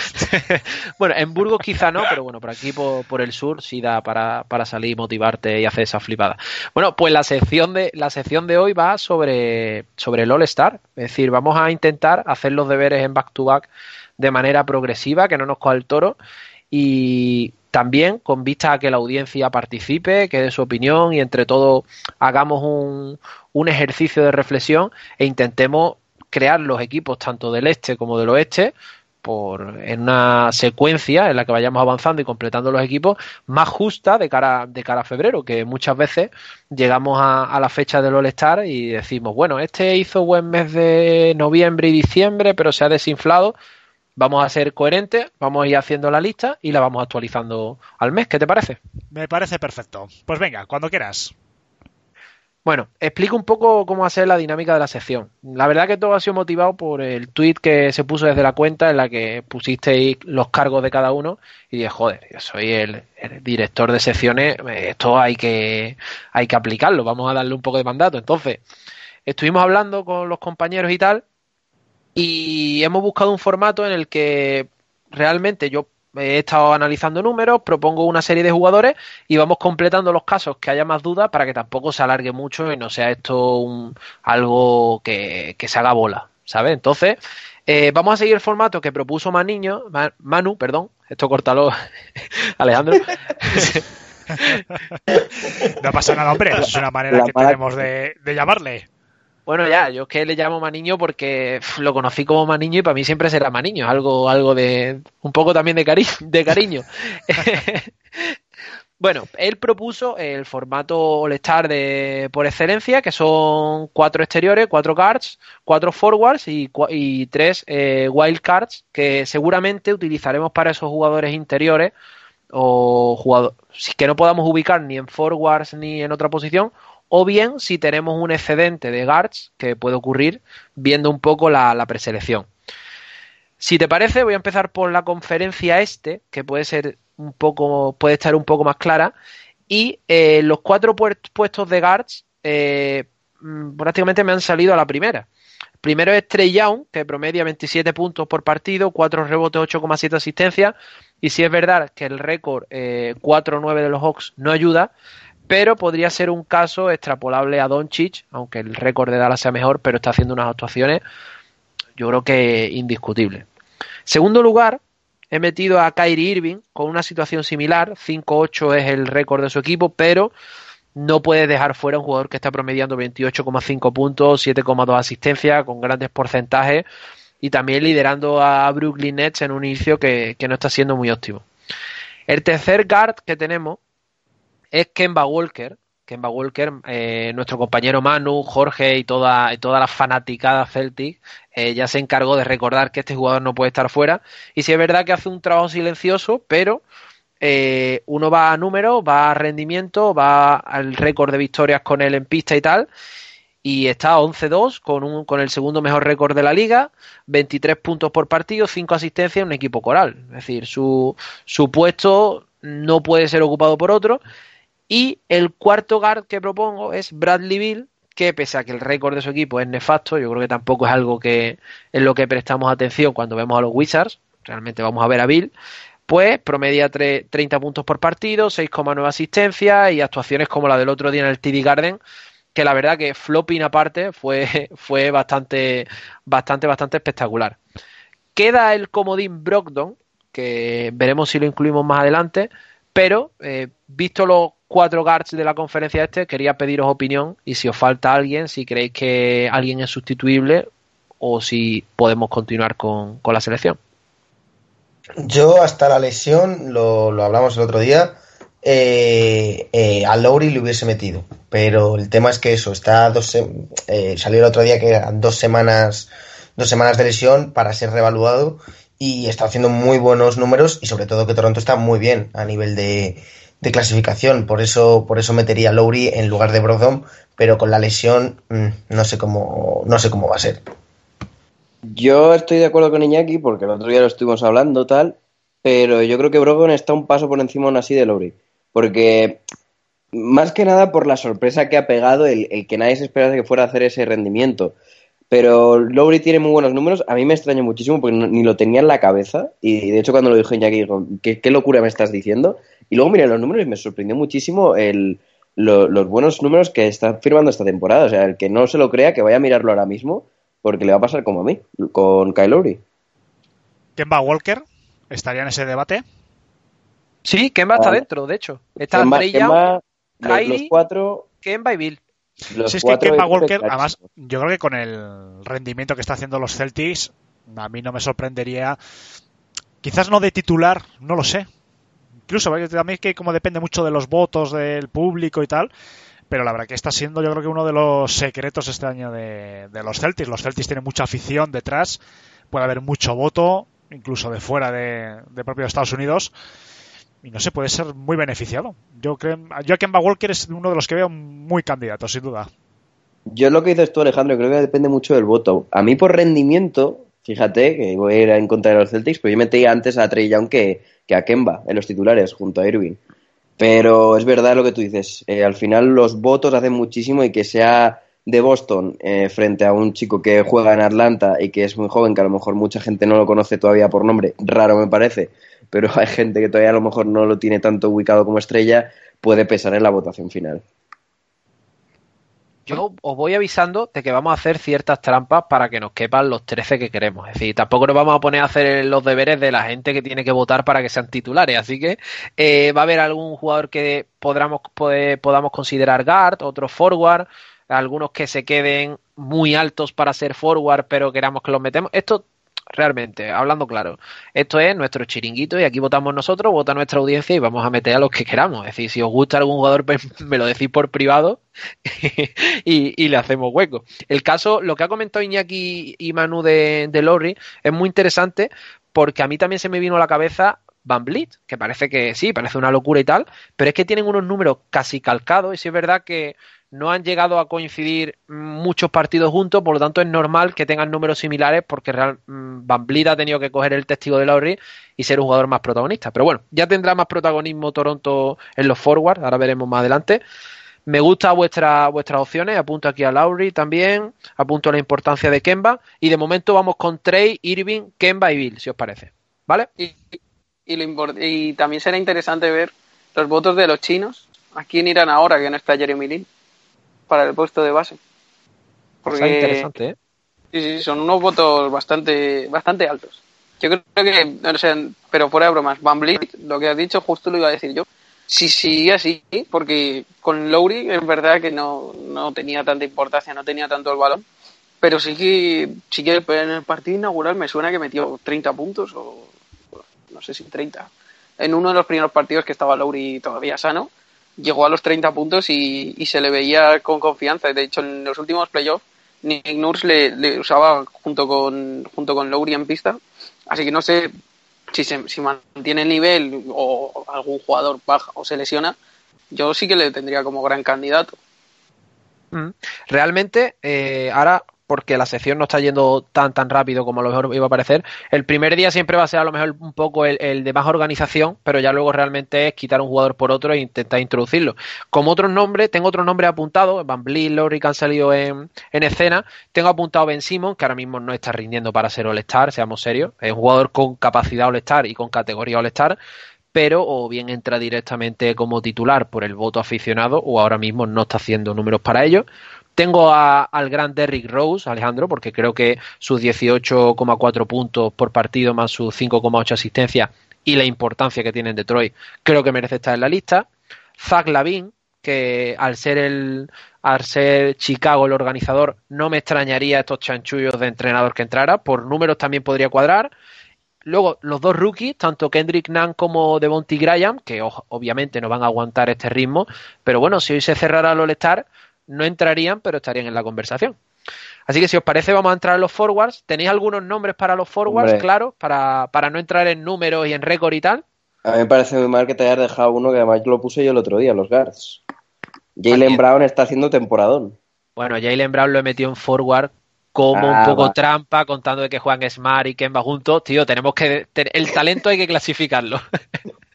vale, vale. ¿Qué tenéis de forward por ahí? Yo creo que Pascal Siakam es mi apuesta de la fantasy y creo que la apuesta del All-Star. Siakam correcto, Siakam lo tenemos dentro de los forward. ¿Quién más? Yo te, yo tenía mi chuletilla, la voy a buscar, porque la tenía por ahí. Bueno, venga, os ayudo. Ante Tocumpo, ante Tocumpo, ah, bueno, claro. salvo catástrofe, está dentro. Sí. Ante Tocumpo está dentro. Ante Tocumpo, Siakam, y quedan dos puestos de forward en los que yo he metido a Jimmy Butler porque creo que el récord de Miami, pese a que sus números sean inferiores a los de Nan, porque está, está sumando muchas más categorías, pero sí es verdad que uno se va a las categorías principales y parece que se queda algo corto para ser All-Star, pero su influencia en el juego yo creo que, que números aparte ahora mismo, a día 19 de noviembre, es All-Star. Y luego tengo apuntado a Gordon Hayward, que sí es verdad que está lesionado, pero bueno, estamos hablando hasta méritos hacia ahora. Tengo a los Jays, Manu, que le diste, le diste bastante, bastante relevancia y creo que también la merecen por números, rondando los 20 puntos, más de 7 rebotes cada uno y más de 2 asistencias, números casi calcados, récord 11-2. Tengo a Tobias Harris, que el asesino silencioso, es decir, realmente los Sixers tiene, tienen buen récord como para tener dos All-Star y yo creo que por meritocracia Tobias Harris podría ser el segundo. Tengo a Middleton también en la lista, que, que estaba, se ha lesionado ahora, mismo caso que el de Hayward, muy buen rendimiento, muy buen récord, pero ahora está lesionado. Y he metido aquí un tapado también por la última buena racha de Orlando, que es Jonathan Isaac. Creo que, y al igual que Devontae Graham o Kendrick Nunn, no, quizá no aguanten el ritmo, no sean jugadores All-Star, pero a día de hoy tendrían, entrarían en la conversación. Un, dos, tres, respondo otra vez. Tenemos ante Tocumpo y Siakam como seguro. ¿Qué otros dos forward meteríais como, como All-Star? Quizás esta es la posición en la que más prudente sería yo. Porque bueno, está Jason Tatum también, ¿no? Que lleva un, creo que 20 puntos, 7 y pico rebotes y tal. Hay que ver su evolución. También, no lo sé. Evidentemente, también hay que ver eh, Blake Griffin, cómo coge ritmo, si es que lo coge. A ver, también aquí al All-Star todavía queda, ¿no? Que el año pasado ya sabemos las estadísticas que hizo. No sé, hay un par de jugadores por ahí que quizás sea demasiado pronto, ¿no? Tenga que. Al Horford incluso mismamente. También podría. No sé. Hay varios jugadores que a mí me parecen interesantes para seguir. Yo voy a decir un nombre que os vais a reír, porque os vais a reír, pero que si este jugador jugase en otro equipo que no fuesen los Knicks, más de uno lo hubiese pedido. Me refiero a los Celtics, evidentemente. Eh, Marcus Morris.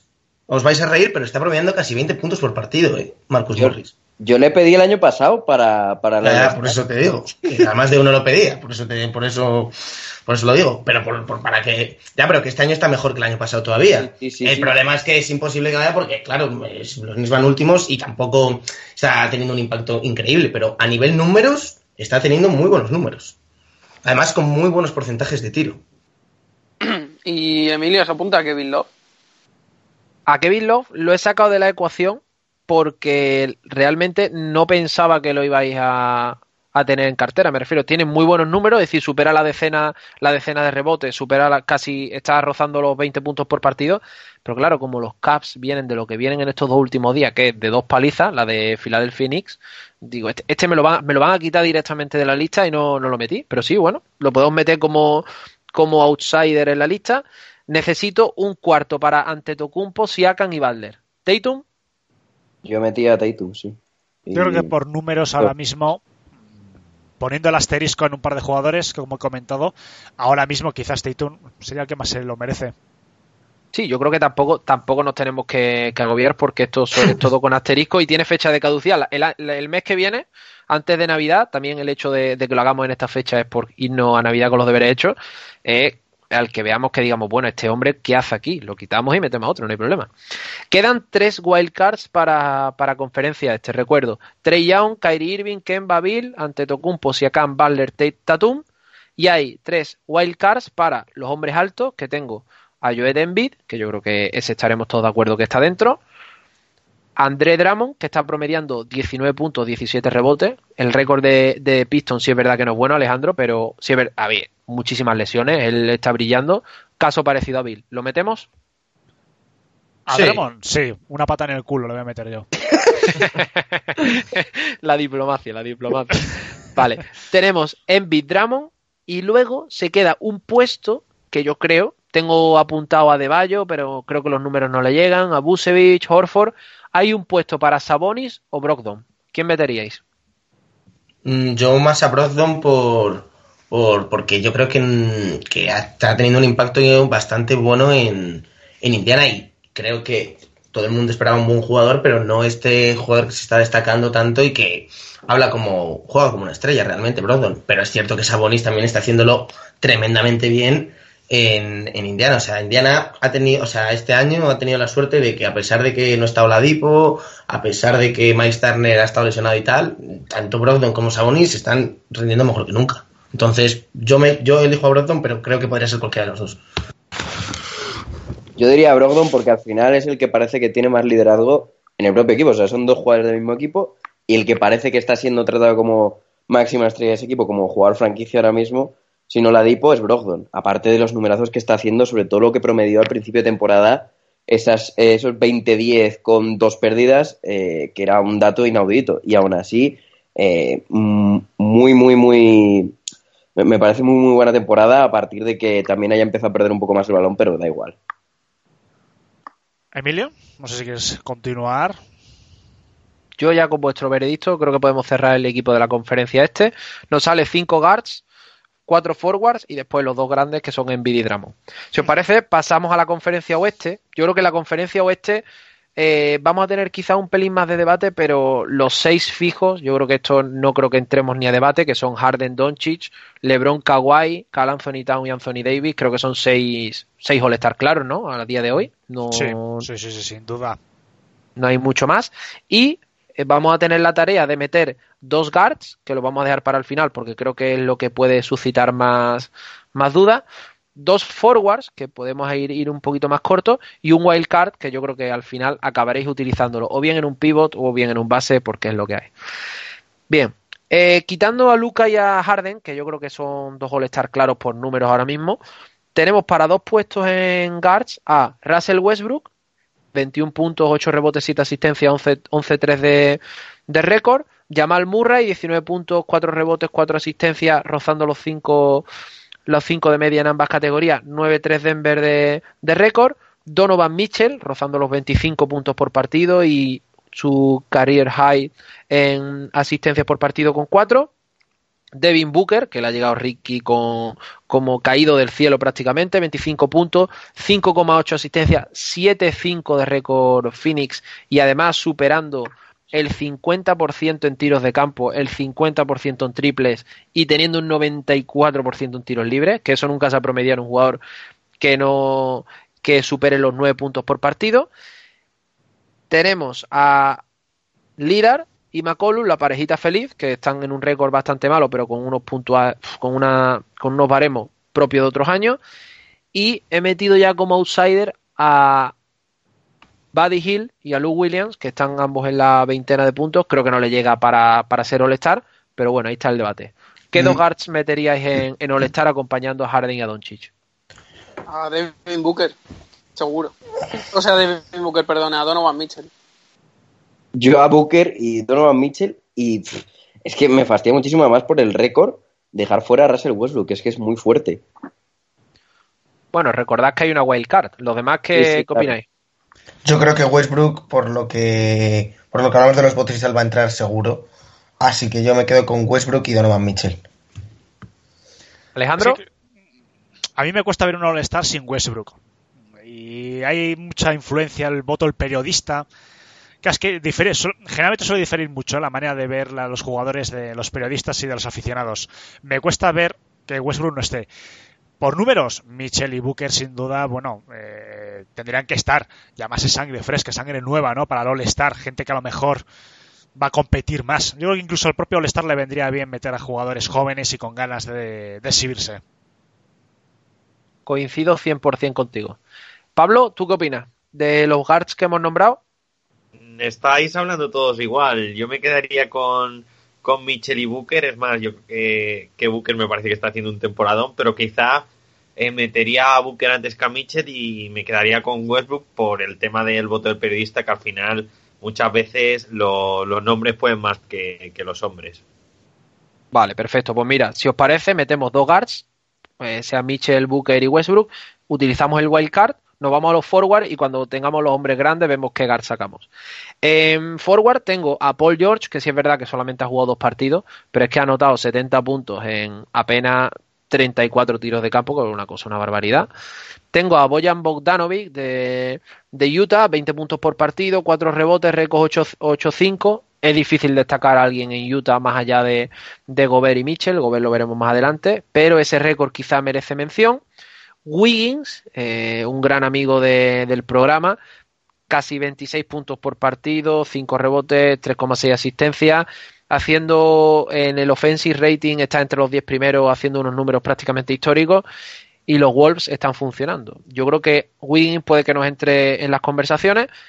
Y luego tengo a Brandon Ingram, que este no me lo esperaba, pero fui a bichear las estadísticas y fui a bichearle también su impacto en los partidos que, que ha estado en pista y tiene unos números muy similares a, a Wiggins e incluso los mejora porque promedia los mismos puntos, 25,9 asi- 25,9 puntos, 7,3 rebotes, 3,9 asistencias, que son muchos puntos, muchas asistencias y muchos rebotes en un equipo tan coral como Pelicans. Y bueno, de aquí tenemos que sacar dos forward. De Paul George, Bogdanovic, Wiggins, Ingram e incluso Hamita por Zingy, aunque en estos últimos meses, en estos últimos días no haya estado tan tan acertado. Yo creo que Paul George va a estar ahí. Después vamos a hablar cuando termines la sección un poco de su gran regreso. Y no sé, a mí me da la sensación de que Porzingis va a ir a más esta temporada, segurísimo. Está ya dando, está dando retazos ya de su calidad. No sé, Paul George seguro, los demás no me atrevería. No sé, a ver qué dicen los compañeros. Yo, como Alejandro, me quedo con Paul George por lo, por lo que hablamos de nombre y es un jugador que es que al final eh, está jugando muy bien en estos dos partidos y, y yo creo que va a estar. Y luego me voy a quedar con Wiggins, fíjate, porque no sé, creo que después de tantas críticas que ha tenido Wiggins, eh, justificadas, evidentemente, pero creo que esta temporada eh, lo está haciendo muy bien. El récord de Minnesota le está acompañando un poco. Entonces, mm, si sigue así, yo creo que Wiggins se podría meter eh, perfectamente. Yo me voy a quedar con Paul George, lógicamente, es que aquí no, no creo que ninguno tengamos ninguna duda. Y bueno, ahora con Carmelo en Portland, pues no, ahora, fuera de bromas. Eh, No, yo no lo descartaría, ¿eh? tan rápido. es, es muy difícil pensar entre Ingram y, y Wiggins, pero es que Wiggins, después de todos los palos que se ha llevado, yo creo que se, se merece por fin el reconocimiento si acaba manteniendo este ritmo. Porque justificaría un poco todo lo que ha pasado con él. Eh, también es mucho más fácil anotar en Pelicans, donde ahora mismo sin Zion eres el único anotador del equipo puro. Porque recordemos que el resto, pues Ho- Holiday no es un anotador puro, Lonzo no lo es tampoco. Entonces, él es el que más va a tirar del carro en ese caso. En el caso de Minnesota, tienes a Carl Anthony Towns, tienes a Jeff Tick, que también es bastante buen anotador. O sea, tienes competencia y aún así está promediando bastante. O sea, yo me quedaba con Wiggins antes. Y como nombre que, que voy a dar, eh, cuidadito cuando vuelva de lesión, porque va a estar ahí eh, Marvin Bagley. Eh, puede hacer un 20-10 fácil y colarse en los forwards. Te lo compro porque realmente los forwards, como habéis visto, no hay un nivelazo como hay a lo mejor en, en, el este. Si es verdad que aquí hay tres, cuatro nombres muy fuertes, pero sí es verdad que si Anthony Davis pues lo colocamos en los wild cards y se nos queda un poco más compensado el equipo, hay un puesto bastante libre que en la votación general, bueno, pues Wiggins le ha ganado un poquito a, a aunque, aunque se ha mencionado, y Paul George lo meto dentro seguro. Ahora bien, ahora queda ya el último puesto de todos los All-Star que hemos hecho y que, por supuesto, no os creáis que en los próximos programas voy a venir yo con toda la información. Yo, el próximo programa que toque esto, voy a traer las dos listas y ahora me tenéis que convencer o tenemos que plantear quién saca a quién dentro del All-Star y lo, lo haremos mucho más liviano. Tenemos un puesto para bien el que se caiga de Booker, Mitchell y Westbrook, para meter o para mantener alguno de ellos, Nikola Jokic, Rudy Gobert e incluso he apuntado a Clint Capela, que está a 14 puntos, 13 rebotes, 11-3 en los Rockets. ¿Quién entra en ese último puesto? Complicado, ¿eh? Rudy Gobert para mí, a mí me gusta mucho. No sé, Capela tampoco lo está haciendo mal, pero no lo sé. Les ven muy parejos. Sí, además tienen unos números calcados, Alejandro, prácticamente. Un poco más de anotación Capela, pero en tapones gana por mucha diferencia Gobert y en el rating defensivo mucho mejor Gobert. Eh, Quizás me inclinaría un poco más por Gobert. Yo creo que, que, que Jokic entrará sí o sí, porque aunque no esté haciendo los números del año pasado, con promediar 15 puntos, 10 rebotes le van a meter, o sea que yo me quedo con Jokic. Chicos, los demás. Yo justo Yo- iba a decir lo mismo que Jorge. Que Jokic es verdad que está haciendo unos malos números, pero en cuanto se meta, es ahí lo mejor que hay. Y luego, si tuviera que elegir, Eh, es que Gobert por el récord de, de, Utah a mí siempre me va a convencer a pesar de que no tenga numerazos. Es lo mismo que Capela. Capela también tiene buen récord, pero yo creo que Gobert tiene más nombre y más, más presencia. No sé, Capela siempre me parece un jugador que, que mucho de lo que hace lo hace gracias a, al equipo, sobre todo a James Harden. Entonces no, no le vería superior a Gobert en ese aspecto. Yo me voy a quedar con, con Jokic, como, como habéis dicho, porque es que lo suscribo completamente. En cuanto se ponga a hacer un poco de números va a estar. Y luego me, me voy a quedar con me voy a quedar con Capela por el récord principalmente también, porque creo que, que, que Houston está bastante arriba y es un doble doble andante entre comillas, así que bueno, ¿por qué no?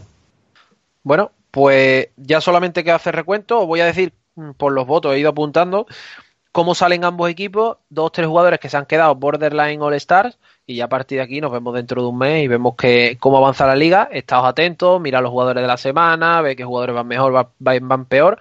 Y sobre todo para que la audiencia también mm, opine, nos ponga a parir, nos diga, pero ¿cómo habéis metido a ese estando el otro? tal Nuestras peleillas de aficionados de la NBA, que yo creo que, es lo que mejor se nos da. Bien, el oeste, cerramos.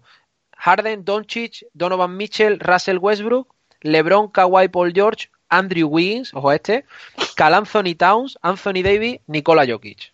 Borderline All-Star, Booker, Gobert y Capela. Yo iba a decir un nombre en el oeste antes de que lo terminemos, porque se nos ha pasado por completo. No es porque haya hecho nada hasta ahora, porque precisamente no ha hecho nada, pero en cuanto vuelva y con el hype que tiene, yo creo que Zion Williamson va, va a estar ahí, ¿eh? Para las votaciones. Si le da tiempo, en un mes. Ahí está el voto chino. Ahí el voto chino que buscaba Jorge. ¿Eh, Jorge? No sé si quieres aportar algo más, Emilio, o pasamos No, a la siguiente sí. sección. No, simplemente eso, terminar con el, con el este, Trey Young, Kyrie Irving, Kemba, Bradley Bill, Giannis, Siakam, Butler, Tatum, Embiid, eh, Drummond y como wildcard, Brockton. Estos son los jugadores que habéis pensado, que hemos consensuado, que son los jugadores que por rendimiento a día de hoy, como comentaba Manu, hay jugadores que pueden entrar, tipo Zion, Ba- tipo Bagley, tipo todos los que se vayan recuperando. Y bueno, ya ahora es el turno de la audiencia de decirnos si le ha parecido una auténtica barbaridad que hayamos metido ciertos jugadores, si le parece bien, y que den sus nombres simplemente para ir haciendo la lista e ir madurándola para que cuando tengan que elegir seguramente LeBron James ante Tocumpo sus equipos, pues que no nos pille por sorpresa ningún nombre. Pues lo dicho, en comentarios en iVoox nos podéis dejar lo que os ha parecido nuestras listas y vuestra opinión acerca de ellas. Y vamos a pasar al siguiente tema. Muchas gracias, Emilio. El próximo mes volvemos a hablar acerca de los All-Star. Y vamos a pasar al siguiente tema, que es otro regreso, que lo hemos comentado hace nada en los All-Star, que es Paul George. Dos partidos jugados y dos partidos que ha regresado, perdón, tres partidos jugados y ha regresado a un. No, tres o dos, así me estoy equivocando. ¿Dos partidos? Tres, tres, tres, tres, tres. Vale, estaba 3-3 por ayer jugó, ayer jugó contra Oklahoma. Efectivamente. Tres partidos, 29,3 puntos, 6,7 rebotes, 3,7 asistencias, 52,2% en tiros de 3, 56 en tiros de campo, 95,7 en tiros libres, con un PER de un 38,1. Unas estadísticas quizás se van a ir aflojando, evidentemente, ¿no? según vaya avanzando la temporada. Dependerá también de Kawhi Leonard o no, en función de si está, claro, si no está Kawhi Leonard, son sus partidos de descanso. En principio, Paul George es el pilar ofensivo y lo tiene que notar sus estadísticas, pero sin duda ha regresado, como dice él mismo, palabras textuales, en el mejor momento físico de su carrera. Una noticia, yo creo que muy importante para los Clippers, que si tienen a Paul George al 100% y dosifican y aguanta el físico de Kawhi Leonard, como yo estoy seguro que lo va a hacer, presentan la candidatura, yo creo que totalmente, o confirman, mejor dicho, la candidatura a todo esta temporada. Un impresionante Paul George. Chicos, no sé si habéis visto alguno de los partidos que ha jugado, alguna impresión, porque vamos, yo le he visto, no le he visto partidos enteros, pero sí que he visto determinados cuartos, y Paul George, yo tengo que reconocer que enamora. No sé si a vosotros os ha pasado lo mismo. A mí me pasó lo mismo, Alejandro, y además tengo muchísimas, muchísimas ganas de ver a Kawhi Leonard y a Paul George juntos, porque les hemos visto de manera separada jugando los dos muy bien, sobre todo a este último, a Paul George, y creo que en cuanto veamos a Paul George y a Kawhi Leonard juntos, bueno, los Clippers van a pegar un subidón tremendo, porque son dos jugadorazos, son, bueno, pues dos All-Stars, como estamos diciendo, Y, y creo que, que la gente tiene muchísimas ganas de ver a estos dos juntos porque, vamos, se pueden salir. Pues el primer partido que van a jugar juntos precisamente lo tenemos ya prácticamente hoy, a día de podcast, porque estaríamos escuchándolo esto el miércoles y lo escuchamos el día de salida, y va a ser contra Boston, así que prueba de fuego, vamos a ver un partidazo realmente, a ver cómo se desenvuelven estos dos juntos, cómo pueden hacer frente a, a una de las mejores defensas de la liga, va a ser muy, un partido muy bonito, sobre todo porque, bueno, además Boston viene con esta racha buena, a pesar de esa derrota en Sacramento, pero ayer contra Phoenix muy serios, yo creo que pueden plantar cara también en, en Clippers. No, yo quiero aquí pegar el palito a Paul George, pero porque es cierto que está muy, muy bien físicamente y que eh, se le ve fino, muy buenos movimientos, pero para mí Paul George es casi la moto de todos los años en el sentido de que siempre empieza los años de forma exponencial y se va aflojando. Yo creo que la clave va a ser como siempre que cuiden su estado de salud, porque siempre Paul George está en ese sentido bastante lacrado, siempre tiene alguna lesión importante y es cierto que está jugando a un nivel sensacional. Veremos cómo se adapta con Kawhi Leonard porque al final son dos jugadores pues algo que se pueden complementar bien y el tema de las lesiones, porque yo creo que Paul George como está físicamente es cierto que puede aguantar, pero veremos el tramo final de temporada que siempre se le resiste y que pega un bajón de rendimiento bastante considerable. A mí es que no me ha dado la vida para ver a Paul George, Alejandro, la verdad. es, que, es que juega muy tarde, tío. Es que los partidos a las cuatro y media y después repetido el Condés no te da para hablar. Así que tú manda, Alejandro.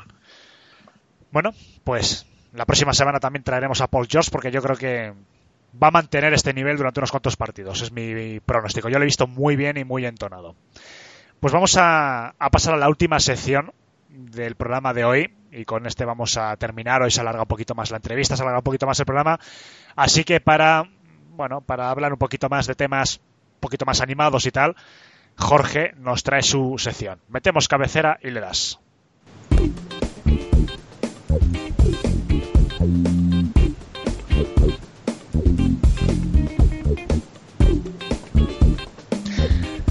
Bueno, Jorge, la semana pasada o la anterior, no me acuerdo exactamente ya si fue hace uno o dos programas, nos trajiste una sección nueva, muy interesante, y hoy es el segundo programa, así que adelante. Bueno, pues hoy traemos la segunda jornada. La primera fue hace dos semanas, para aclarar un poco la duda que tenías. Y bueno, antes de introducir los tres nuevos apartados, voy a decir un poco los resultados y la clasificación. El primero, el de mejor jugador de la semana. El tercer mejor jugador fue Luka Doncic. Bueno, antes de nada, se me olvidaba que eh, en vez de puntuar solo el primero, puntúan los tres mejores. El primero tres puntos, el segundo dos puntos y el tercero un punto. Y el mejor jugador de la semana, el tercero fue Luka Doncic con 32 puntos, 11 rebotes y 9,1 asistencias. Así que Alejandro se lleva un punto. El segundo, Yanis Antetokounmpo con 33,3 puntos, 14 rebotes y 4,7 asistencias. Yo me llevo dos puntos. Y el primero, James Harden, con 41,8 puntos, 6,1 rebotes y 7,7 asistencias. Iñaki se lleva 3 puntos aquí. En el mejor rookie de la semana, el tercer mejor rookie fue Kobe White, con 15,5 puntos, 4,2 rebotes y 2,3 asistencias. Se lleva Sergio un punto. El segundo, Eric Pascal, con 16,7 puntos, 5,2 rebotes y 1,2 asistencias. Me llevo yo dos puntos otra vez. Y el primero, Jamorant, con 17,3 puntos, 2,8 rebotes y 6,5 asistencias. Y aquí Emilio se lleva los tres puntos. En el máximo taponador de la semana, el tercer máximo taponador fue Kristaps Porzingis con 10 tapones, se lleva Sergio un punto. El segundo, Rudy Gobert con 11 tapones, se lleva Toby dos puntos. Y el primero, Anthony Davis con 17 tapones, se lleva Iñaki tres puntos. ¿Cómo estoy? La clasificación es la siguiente. Están por la cola Manu y Pablo con cero puntos. Luego Bien, bien, sexto, bien. Alejandro. Alejandro con un punto. Quinto Toby con dos puntos. No, quinto y cuarto Sergio y Toby con dos puntos cada uno. Tercero Emilio con tres puntos. Segundo yo con cuatro puntos. Y primero Iñaki con seis puntos. Ahora, eh, como la clasificación eh, va Iñaki primero, elige primero Iñaki. Que el- y el primer apartado es máximo asistente. Eh, LeBron James. El segundo soy yo y voy a decir Luca Doncic. El tercero es Emilio. Ricky Rubio. ¿Cuál ha sido la pregunta? Perdón. Máximo asistente. Ah, vale. Es que he oído Ricky Rubio, digo, coño. ¿Ya te ibas a meter con Ricky o qué? No, no, no, no, digo, joder, digo, ¿qué ha preguntado? Vale, vale. Vale. El siguiente es Sergio, que me dijo que le pusiese a Trey Young. A ver qué Trey majo. Young, lo voy apuntando por aquí. El siguiente en la lista es Toby, que me dijo que le apuntase a. Un segundito. A, a Ben Simmons. Voy a apuntarlo por aquí. Y, y el siguiente es Alejandro. Eh, Walker. Venga. Manu. Estoy entre dos y no sé quién jugármela, pero voy a decir Brogdon. Y Pablo. Eh, Russell Westbrook. Era el otro que tenía yo ahí, justo. Qué casualidad. No había, no había mucho más, ¿eh? O sea que... Bueno, volvemos otra vez a Iñaki. Ahora toca jugador con más pérdidas. Mira, lo tienes muy fácil. Un jugador que, re- que se estrena hoy. Iñaki. Julius Randle. Eh, yo pongo a James Harden. Emilio M. Concha Velasco. Hombre. Pérdidas de orina, no, Emilio. ¿Qué, qué chiste más fácil, por Dios. Ante Tocumpo. Vale. Ante grupo. Sergio me puso a. Me puso a Russell Westbrook, pero ¿alguien lo ha puesto? O sea, ¿que ¿lo ha dicho alguien? No. Vale. Pues Westbrook. Eh... Uy, aquí. Luego está Toby, que me puso a Trey Young otra vez. Y ahora tú, Alejandro. Con más pérdidas. Eh, LeBron James. Manu Eh, iba a decir ya Morant. y Pablo. Fua, Me habéis dejado esto más difícil que dificilín. Dame un segundín que, que piense. Em, Empieza por Carmelo y sigue por Anthony. Venga, va, voy a jugármela con Carmelo. y nos ganará, ya verás.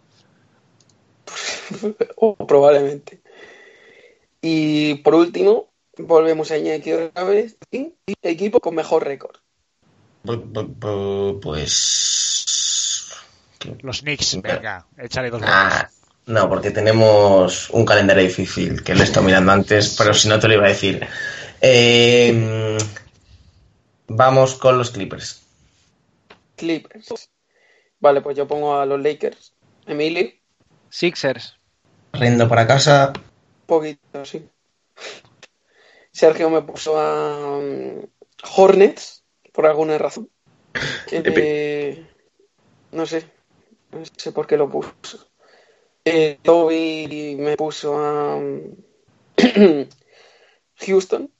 Y, y Alejandro.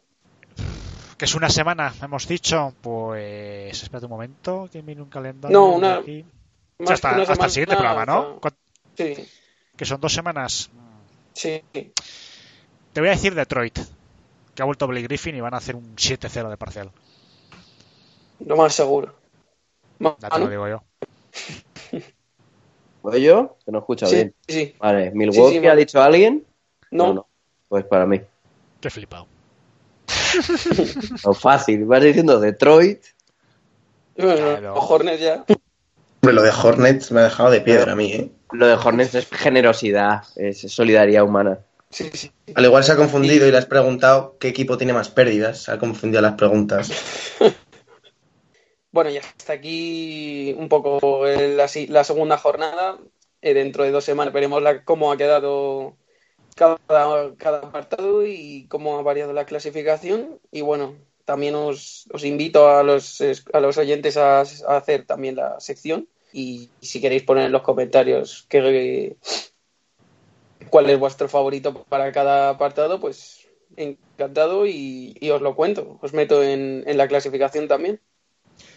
Por supuesto, todos esos oyentes que quieran participar, que quieran dar su opinión, aproximadamente son dos semanas de competición entre sección y sección, que aporten y Jorge se encargará de leerlo en directo. Muchas gracias Jorge, como siempre. Y chicos, vamos a ir... Nada, hombre, vamos a ir terminando ya el programa de hoy. La verdad que muy entretenido. Muchas cosas las que hemos hablado en la entrevista con Aaron Morales y, por supuesto, en la segunda parte del programa, pues sobre todo regresos, ¿no? El regreso de Carmen Anthony, el regreso de Paul George. Vamos a estar esta noche muy atentos todos. Seguro que mucha gente, aunque nos estéis escuchando a partir de mañana miércoles, seguro que la, anterior madrugada habéis estado muy pendientes del regreso de Melo contaremos todo, las sensaciones, el cómo lo hemos visto físicamente, si lo han notado los Blazers, que la que están en una pequeña crisis, ¿no? Hablaremos de todo, de todo ello la próxima semana. Y por supuesto, si nuestro compañero Toby ha terminado los, los exámenes, no nos olvidamos de la crisis que está pasando San Antonio Spurs y de todos los demás equipos de la NBA. Y cualquier tema de debate que queráis que saquemos en el programa, por supuesto lo podéis dejar, insistimos, en las redes sociales, Twitter, Facebook, Instagram y por supuesto los comentarios de iBooks. Bueno chicos, que tengáis una buena semana, portaros muy bien y nos vemos aquí la próxima semanita. Adiós. Hacer hueco hasta las dos hoy. Bueno, quien lo oiga, cuatro y media. Quien lo oiga Sí. ya sabe lo que ha pasado, pero aquí Pero bueno, tú por si acaso da el aviso. bueno Mañana chicos, habrá risas, seguro. que no, hombre, vamos a, vamos a tener fe. Pues nada, a nuestra audiencia, como siempre, muchísimas gracias. A los 1.700 suscriptores que hemos alcanzado esta semana, la verdad que poquito a poco vamos sumando. Para nosotros es un honor. Todos y cada uno de los suscriptores y de los oyentes que tenemos en iVoox para nosotros es importante. No nos acostumbramos, la verdad, al relativo éxito que hemos tenido en tan poco tiempo. Así que muchísimas gracias y la próxima semana más back to back. The irony is they inspire me to love them. G is past go when ignite the cash flow. When H is put your heart in whatever's your last hope.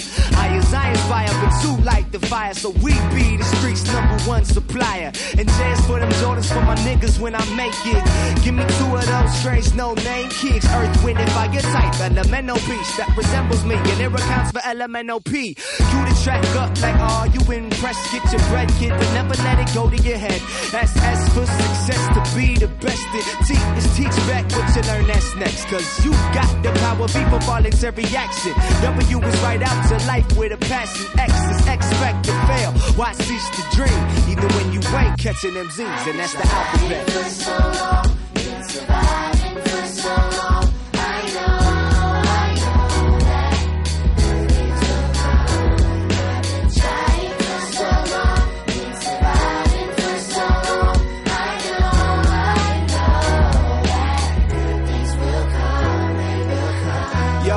They starting to follow me. So A is to attempt to be the change you wanna see. And D is to be different. But tell us what you mean. Like, are you one of them good guys or you one of us fiends? Either way, you gotta eat, uh huh. Elevate your mind right, cause F is for the fine life. And that's how you define life. But I say, G is get back to your home. And H is help the people that done help to along. Oh yeah, fuck it, we gon' back to F cause that's for freedom. G is keep your good thoughts, cause buddy, you gon' need them. And H is if your hood stars, buddy, you gon' feed them. Cause it's bad enough when niggas get the check and get to leaving. J is for them jump offs, we wanted as kids. Looking through the glass, seeing the life we wanna live in. And is more money, more problems. And oh, N-O is no P's, and that's pessimistic profits. Q, quit thinking, and R, you still with me. And S is stress less than T, it's the infinity U. Is that it's all about you, and that's why a nigga fucked around and left out I. VW is very wise, and X is this exam. But why lie? You got zip if you ain't got fam, and that's the alphabet. so long, been surviving for so long.